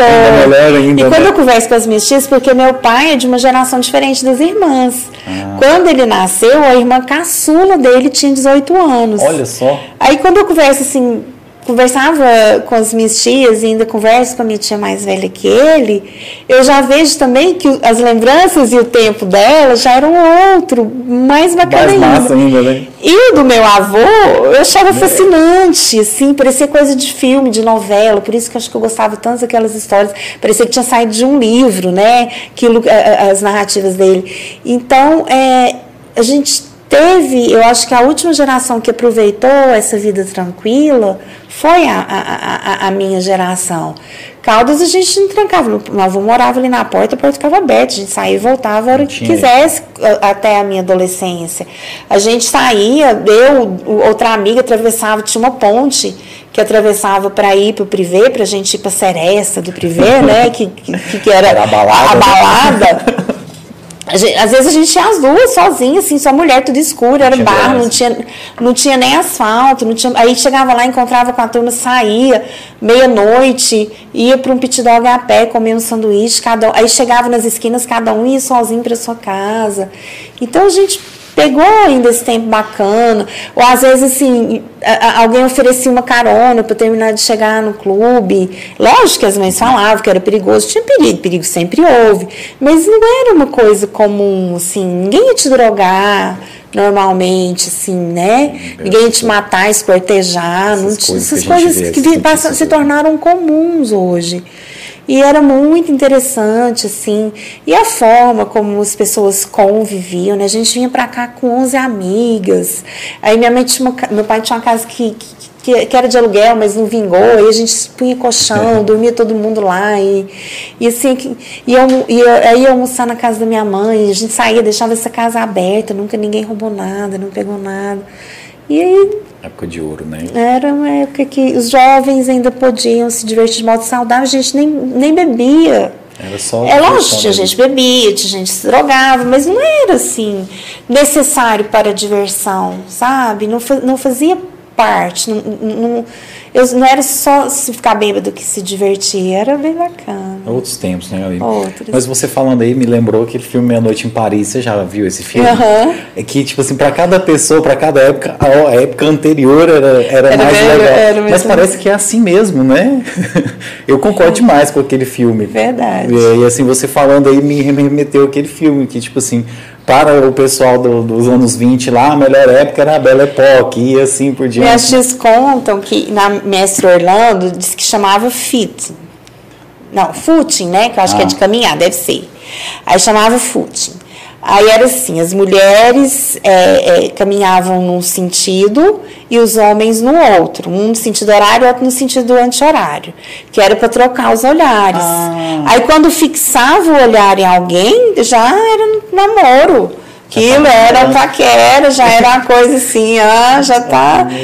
Então, assim, pensa, ficava rodando na praça. Que doido. Então, é, tem umas coisas muito interessantes, né? Que as pessoas contam e que a gente acaba tendo uma ligação, porque a praça ainda existe, ainda é um local que as pessoas se reúnem, né? Verdade. né? Eu tive a oportunidade de, de, curtir a praça um pouquinho, mas não como vocês. Nossa, mas a gente ainda viu lá, né, o, o Coreto, etc. A, a Mirella, irmã do Oscar, teve aqui no nosso podcast, ela contou como é que o Maciste e, e a Dona Thelma se conheceram, que também foi ali naquele universo, né? Muito legal. É, eu ia até perguntar para você, Gabi, tem a, a, alguma mágoa por parte da família de vocês com o que aconteceu com a praça? Tem muita gente que questiona a reforma, de não existir mais o coreto e tal. Vocês têm uma saudade daquilo que era a praça antes? Mágoa não. O, o Coreto não foi, o Coreto veio depois, né? A, a gente sente aquela falta da arborização, né? É, é, é, do charme. É, muitas vezes eu falei assim, igual fizeram naquele canteiro, lembra da Avenida Goiás, em Goiânia, que colocaram bem arte deco, mesmo que não reproduzisse a praça daquela forma, mas que desse uma pegada retrô nela. Assim, a gente sente falta de, de valorização visual, paisagística daquele espaço, né? Porque a gente, a gente, realmente a gente tem um envolvimento, nossa família tem um envolvimento afetivo. emocional, afetivo com aquilo. Meu avô começou como primeiro, quando ele foi a primeira gestão dele de, de prefeito, depois 15 anos depois, eu acho, 20, sei lá, que ter, ele terminou, ninguém nesse intervalo terminou. E, e, e, e, essa ligação é tão forte, tanto que o meu primo, Ilídio, um dos pedidos dele, né, vendo que estava se aproximando do seu falecimento, foi de que as cinzas dele fossem jogadas sobre a Praça Mestre Orlando. Então a gente fala assim, o Ilídio, a gente sente o Ilídio na, na, Praça Mestre Orlando, né? que, que ali onde é o, o Dodges era a casa dele, né? Minha uhum. tia, do pai dele, Orcalino e, e, e ele cresceu ali. Então, assim, é lógico que a gente tem essa ligação muito forte, mas um, um mago não, né? A gente lamenta. E gostaria que fosse feita uma intervenção para tentar chegar perto do que era antes? Não necessariamente do que era antes, né? Mas assim, em termos de trazer de volta, né? A, gente vê que a, praça ela, ela tem um, um, um, movimento, mas não de visitação. Não. Ninguém vai a praça, a não ser, lógico, quando tem evento, igual agora, né, que está que tá tendo o magia do Natal. Mas assim, ah, vamos lá na praça que ela é uma gracinha, né? Não tem isso mais. Vamos passear na praça, porque é um dos lugares atrativos para se passear em Caldas. Eu vejo muito isso nas pracinhas em Uberlândia, né? Que como eu tenho ido muito, eu, eu, eu observo bastante isso lá. Parece que a arquitetura da, da atual praça não ficou acolhedora, né? Aqueles banquinhos que tinha antes, a sombra, né? Era mais agradável. Eu né? acho, assim, a questão. Mas assim, ela já caminhou muito para melhorar. Hoje eu já acho. Acho que a, a fonte ficou a bacana. Santos, né? O pergolato. Teve a questão, a estátua até não, não foi um pedido meu, foi uma iniciativa de artista. É. Até eu fiquei sabendo quando, porque assim, eu que digitava as avaliações, o que chegava do, do pessoal da banca avaliadora do tal dia. Então, uhum. assim, quando chegou para mim, chegou com aquela aprovação, achei interessante, fiquei grata. Até perguntei, questionei por quê. Ele falou justamente porque ele tinha lido sobre ele, viu o tanto que ele era ligado à cultura. Então, assim, não foi como vulto histórico Oscar uhum. Santos, foi como um, um vulto histórico ligado à cultura, né? E, e, assim, colocou ali na praça, né, em frente à casa deles. E, e eu acho que, que a praça, ela, ela, ela está voltando de alguma forma. A gente viu que ela tinha morrido completamente. Hoje a gente vê esse movimento reacendendo. Então é uma. Porque o pessoal estava evitando de passear por ali. Né? Porque a gente sabe que ele estava é. perigoso. Não está mais. Então, acho que assim cada um que chega, né, cada gestor que chega vai dando sua contribuição. E a gente espera que, que chegue esse dia. E eu sei que muitos sonham. Eu já vi projeto maravilhoso para aquela praça. Então, assim, acho que faltou financiamento. Eu entendo, depois que a gente trabalha na prefeitura, a gente entende muita coisa. E você já fez muita entrevista, você também entende. A saúde pública acaba sendo, ela acaba sendo um, um uma prioridade foco, né? máxima, né? porque é vida.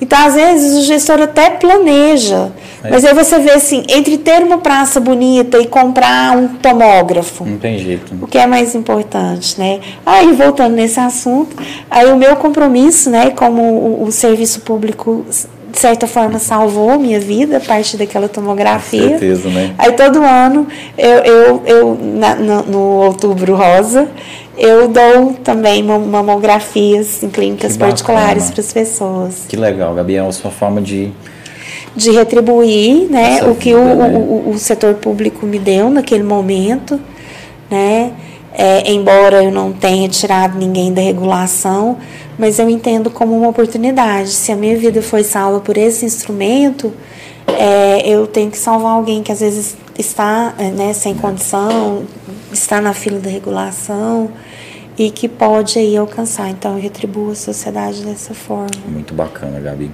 Gabi, e agora? O que, que a Gabi espera né, desses anos, dessas décadas que virão pela frente?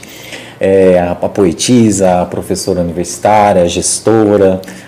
O que, que você tem aí em mente?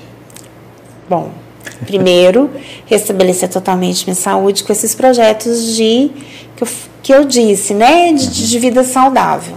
É, eu acho que o primeiro passo, que sem isso não, não tem planos, é, eu não é. tenho amanhã. É uma, é uma emergência minha nesse momento, um, um compromisso para os amanhãs, né? Eu pretendo melhorar né, ainda mais o projeto do Instituto Terezinha Palmerston como escola de referência em Caldas Novas na educação infantil. A gente precisa estar sempre, primeiro que a manutenção de uma escola, renovando. É, a gente teve aí uma ajuda né, dos vereadores é, em emendas para reforma de parquinho, para pintura do prédio. Então também tem esse investimento. Agora, projetos maiores, praticamente eu já os revelei, né? que é a questão do livro, de, né?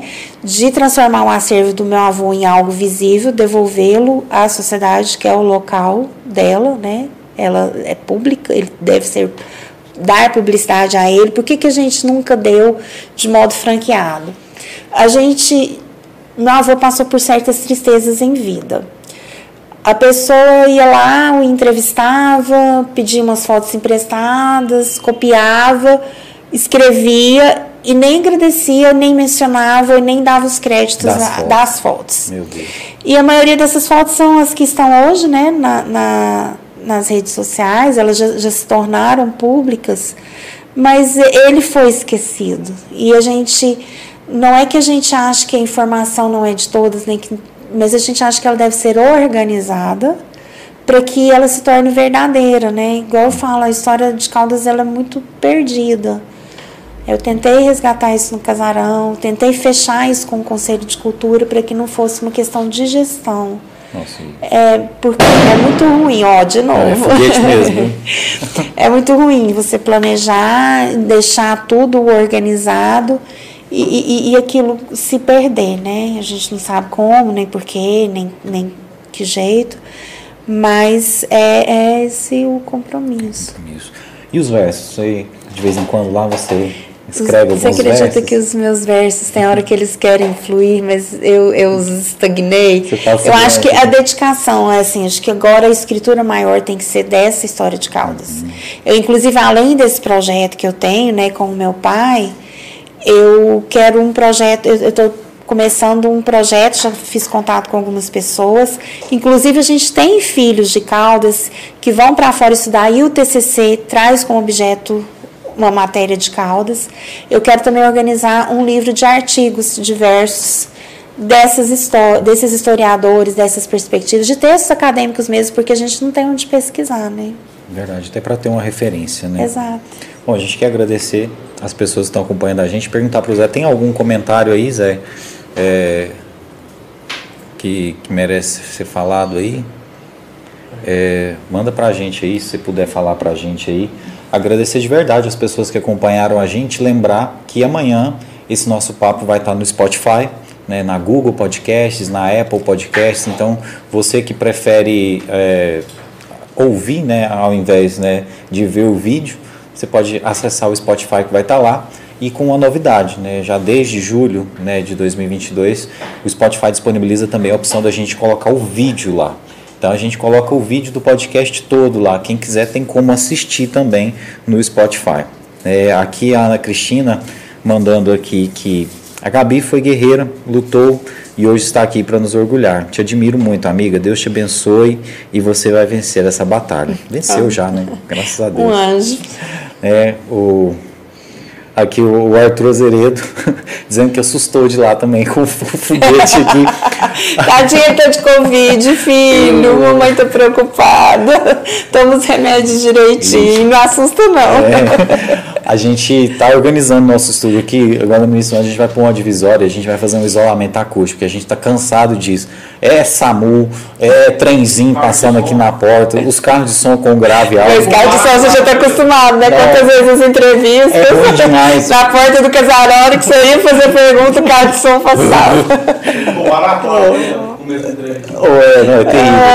É. É, é, até engraçado, eu estava vendo um quadro, é, aquele ator Pedro Paulo Rangel faleceu ontem, né? e estava mostrando um quadro que ele fez com o Jô, que era tipo assim, dois frades tocando o sino da igreja, né? Aí eles conversavam assim, você viu quem roubou o dinheiro? Aí, aí o cara ia falar na hora tocava o sino. Tá igual nós aqui no podcast, mano. É, mas a gente vai resolver isso. Ah, o Gino Dias está aqui, Gabi. É, a Gabi é uma pessoa especial, uma profissional excepcional, grande amiga. Deus te abençoe e proteja. Obrigado por sua amizade. Grande beijo do seu amigo Gino. Gino, né? esposo né? da Tininha, grande é. policial civil, instrutor Pô, de, de autoescola pela, lá em Minas. Ah. São os, os policiais, né? Pessoa bacana, né? maravilhosa. Né? Um abraço aí pro Gino. Chegamos em Minas Gerais. Araxá, que ele mora, não é? É, ele agora é. conseguiu transferência ah. para Uberlândia. Ah, mais perto de nós, é. então. Um abraço aí, Gino. Obrigado aí por estar acompanhando a gente. É, a Valdirene disse, disse que amou estar com a gente. A gente também... Obrigada, Valdirene. Essa é uma amiga também de é. velhos tempos. O pai dela trabalhou com meu ah, pai. E nós não nos conhecíamos. Fomos nos conhecer trabalhando aqui Olha, na educação em Caldas. assim, era... a gente conhecia de, de vista, mas nunca fomos amigos. Estreitou os laços, né? Exato. Né? Era é, pra ser. Foi um prazer contar com a sua audiência também, viu, minha amiga? A, a Maria Badileão, boa noite. Obrigada pela oportunidade de participar de um momento tão rico, né? Mandando Feliz Natal. E é isso, né? É, Obrigada. Agradecer mesmo todas as pessoas que acompanharam a gente. A Ana Maria né, Santos está aqui. Boa noite a todos. Gabi, amamos você. Deus abençoe. Amém. É, obrigada, obrigada por você muito estar bacana aqui conosco. Mesmo, né, desejar melhoras aí para nosso amigo Arthur. É, vai dar tudo certo. Esse, esse negócio aí que a gente está vacinado agora vai ser de boinha. E assim, Gabi, deixar aberto um espaço para você, dizer que não é a, é vai ser a primeira, mas não é a única vez que você vai vir no nosso obrigada. podcast. A gente deseja que você volte. A próxima vez, os foguetes, se Deus quiser, não vão nos assustar. A gente não, vai, vai ter. Ser bom, vai dar emoção. Acordou a audiência. Né? Isso aqui é igual o SBT, é para acordar a audiência, gente. Tá? A nossa formação tem muito de SBT. E, e assim, Gabi, deixar aberto espaço para você agradecer. Né? Se você quiser ressaltar alguma coisa que eu talvez não, não perguntei. E te agradecer muito né, por esse papo tão bacana. A gente pôde conhecer um pouco mais da história de Caldas. Você sempre tão generosa com a gente, né, tirando um tempo bacana aqui seu, do seu descanso tal, vindo aqui falar com a gente. A gente ficou muito feliz mesmo com essa conversa, de relembrar tantas coisas boas né, dessa história tão linda que você tem. E Deus te abençoe, minha amiga, que né, venha mais 50, 60, 80, 90 anos de vida aí para você continuar ajudando a gente a cuidar de Caldas Novas e trazer alegrias para a gente, porque você proporcionou muitas alegrias para a gente. Eu tenho certeza que ainda tem muita coisa reservada ainda. Obrigada, sim, eu espero, principalmente nesse resgate da história da cidade, dar voz às memórias vivas que a gente tá, está com poucas, né? Quero dar voz a essas pessoas e agradeço a quem esteve aí conosco, né? Porque às vezes para a gente é um assunto tão interessante, pra, às vezes para as outras não. pessoas não. Então a gente agradece que tenha estado aí conosco. Agradeço o seu convite. Agradeço ao Zé por estar aqui, né, até agora. E que a gente possa é, estar juntos outras vezes. Com certeza, né? Próxima vez que você vier vai ter um cafezinho. Agradecer é, Luiz Fernandes também acompanhando a gente, todas as pessoas que estiveram com a gente aqui. Muito obrigado mesmo. Na segunda-feira a gente volta, a gente vai bater uma entrevista, bater um papo aqui, vai ter uma entrevista com o Israel Estrela, ele é psicólogo e ele está entrando nessa área de coaching, né, de evolução e tal, e ele vai estar tá aqui falando sobre as pessoas que têm metas aí para 2023 ele quer de alguma forma aí ajudar você a traçar essas metas e ajudar você a realizá-las. Então a gente vai bater um papo com ele, vai ser o nosso último episódio do ano, mas a gente antes desse episódio quer desejar para vocês um feliz Natal, né, que o próximo ano seja melhor ainda, né, a gente saia fora dessa Covid, que as coisas melhorem, que a economia melhore, né, que a gente seja feliz e que todo mundo possa passar com a sua família, né? Que ah, Deus possa abençoar todos vocês e continuem com a gente no Tudo em um Podcast, porque a companhia de vocês é fundamental. Sem vocês aí não faria sentido a gente ter um podcast. Quero agradecer todos os amigos, os patrocinadores, nosso amigo Zé Neto, né? Meu braço direito aqui, sem ele não teria esse projeto, cara que acreditou no projeto, né? Tá aqui por amor também, né? Então, assim, muito obrigado mesmo, Zé. Sem você, isso aqui não aconteceria mesmo, você sabe disso.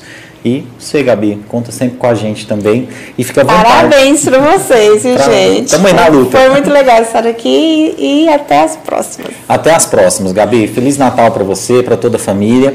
E já avisa o Maurão lá, viu? Para vocês todos. Que queremos ele aqui, tá? Ah, sim, vou trazer. Vocês vão rir demais as histórias. Vai ser ótimo, viu? Um beijo aí para toda a família da Gabi que acompanhou a gente aqui hoje, os amigos. Beijo, gente. Obrigada pelo carinho. Sim, muito obrigado. Foi ótimo estar com vocês essa noite, viu? Gabi, obrigado, viu? Foi incrível. Adorei. Espero que você tenha gostado como a gente gostou. Gostei demais, me diverti. Que bom.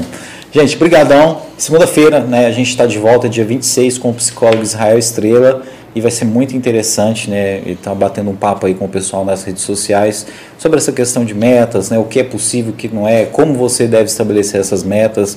Né? Eu sou meio pé atrás com esse negócio de coach, para te falar a verdade, mas acho que é importante a gente pensar em projetos, pensar em metas aí, né, no início de 2023. Então, vamos lá. A gente aguarda vocês segunda-feira, 8 horas da noite, né, o nosso último episódio do ano, mas na primeira semana de janeiro a gente já está de volta. Viu? Obrigado a todos vocês, brigadão mesmo, viu, Gabi?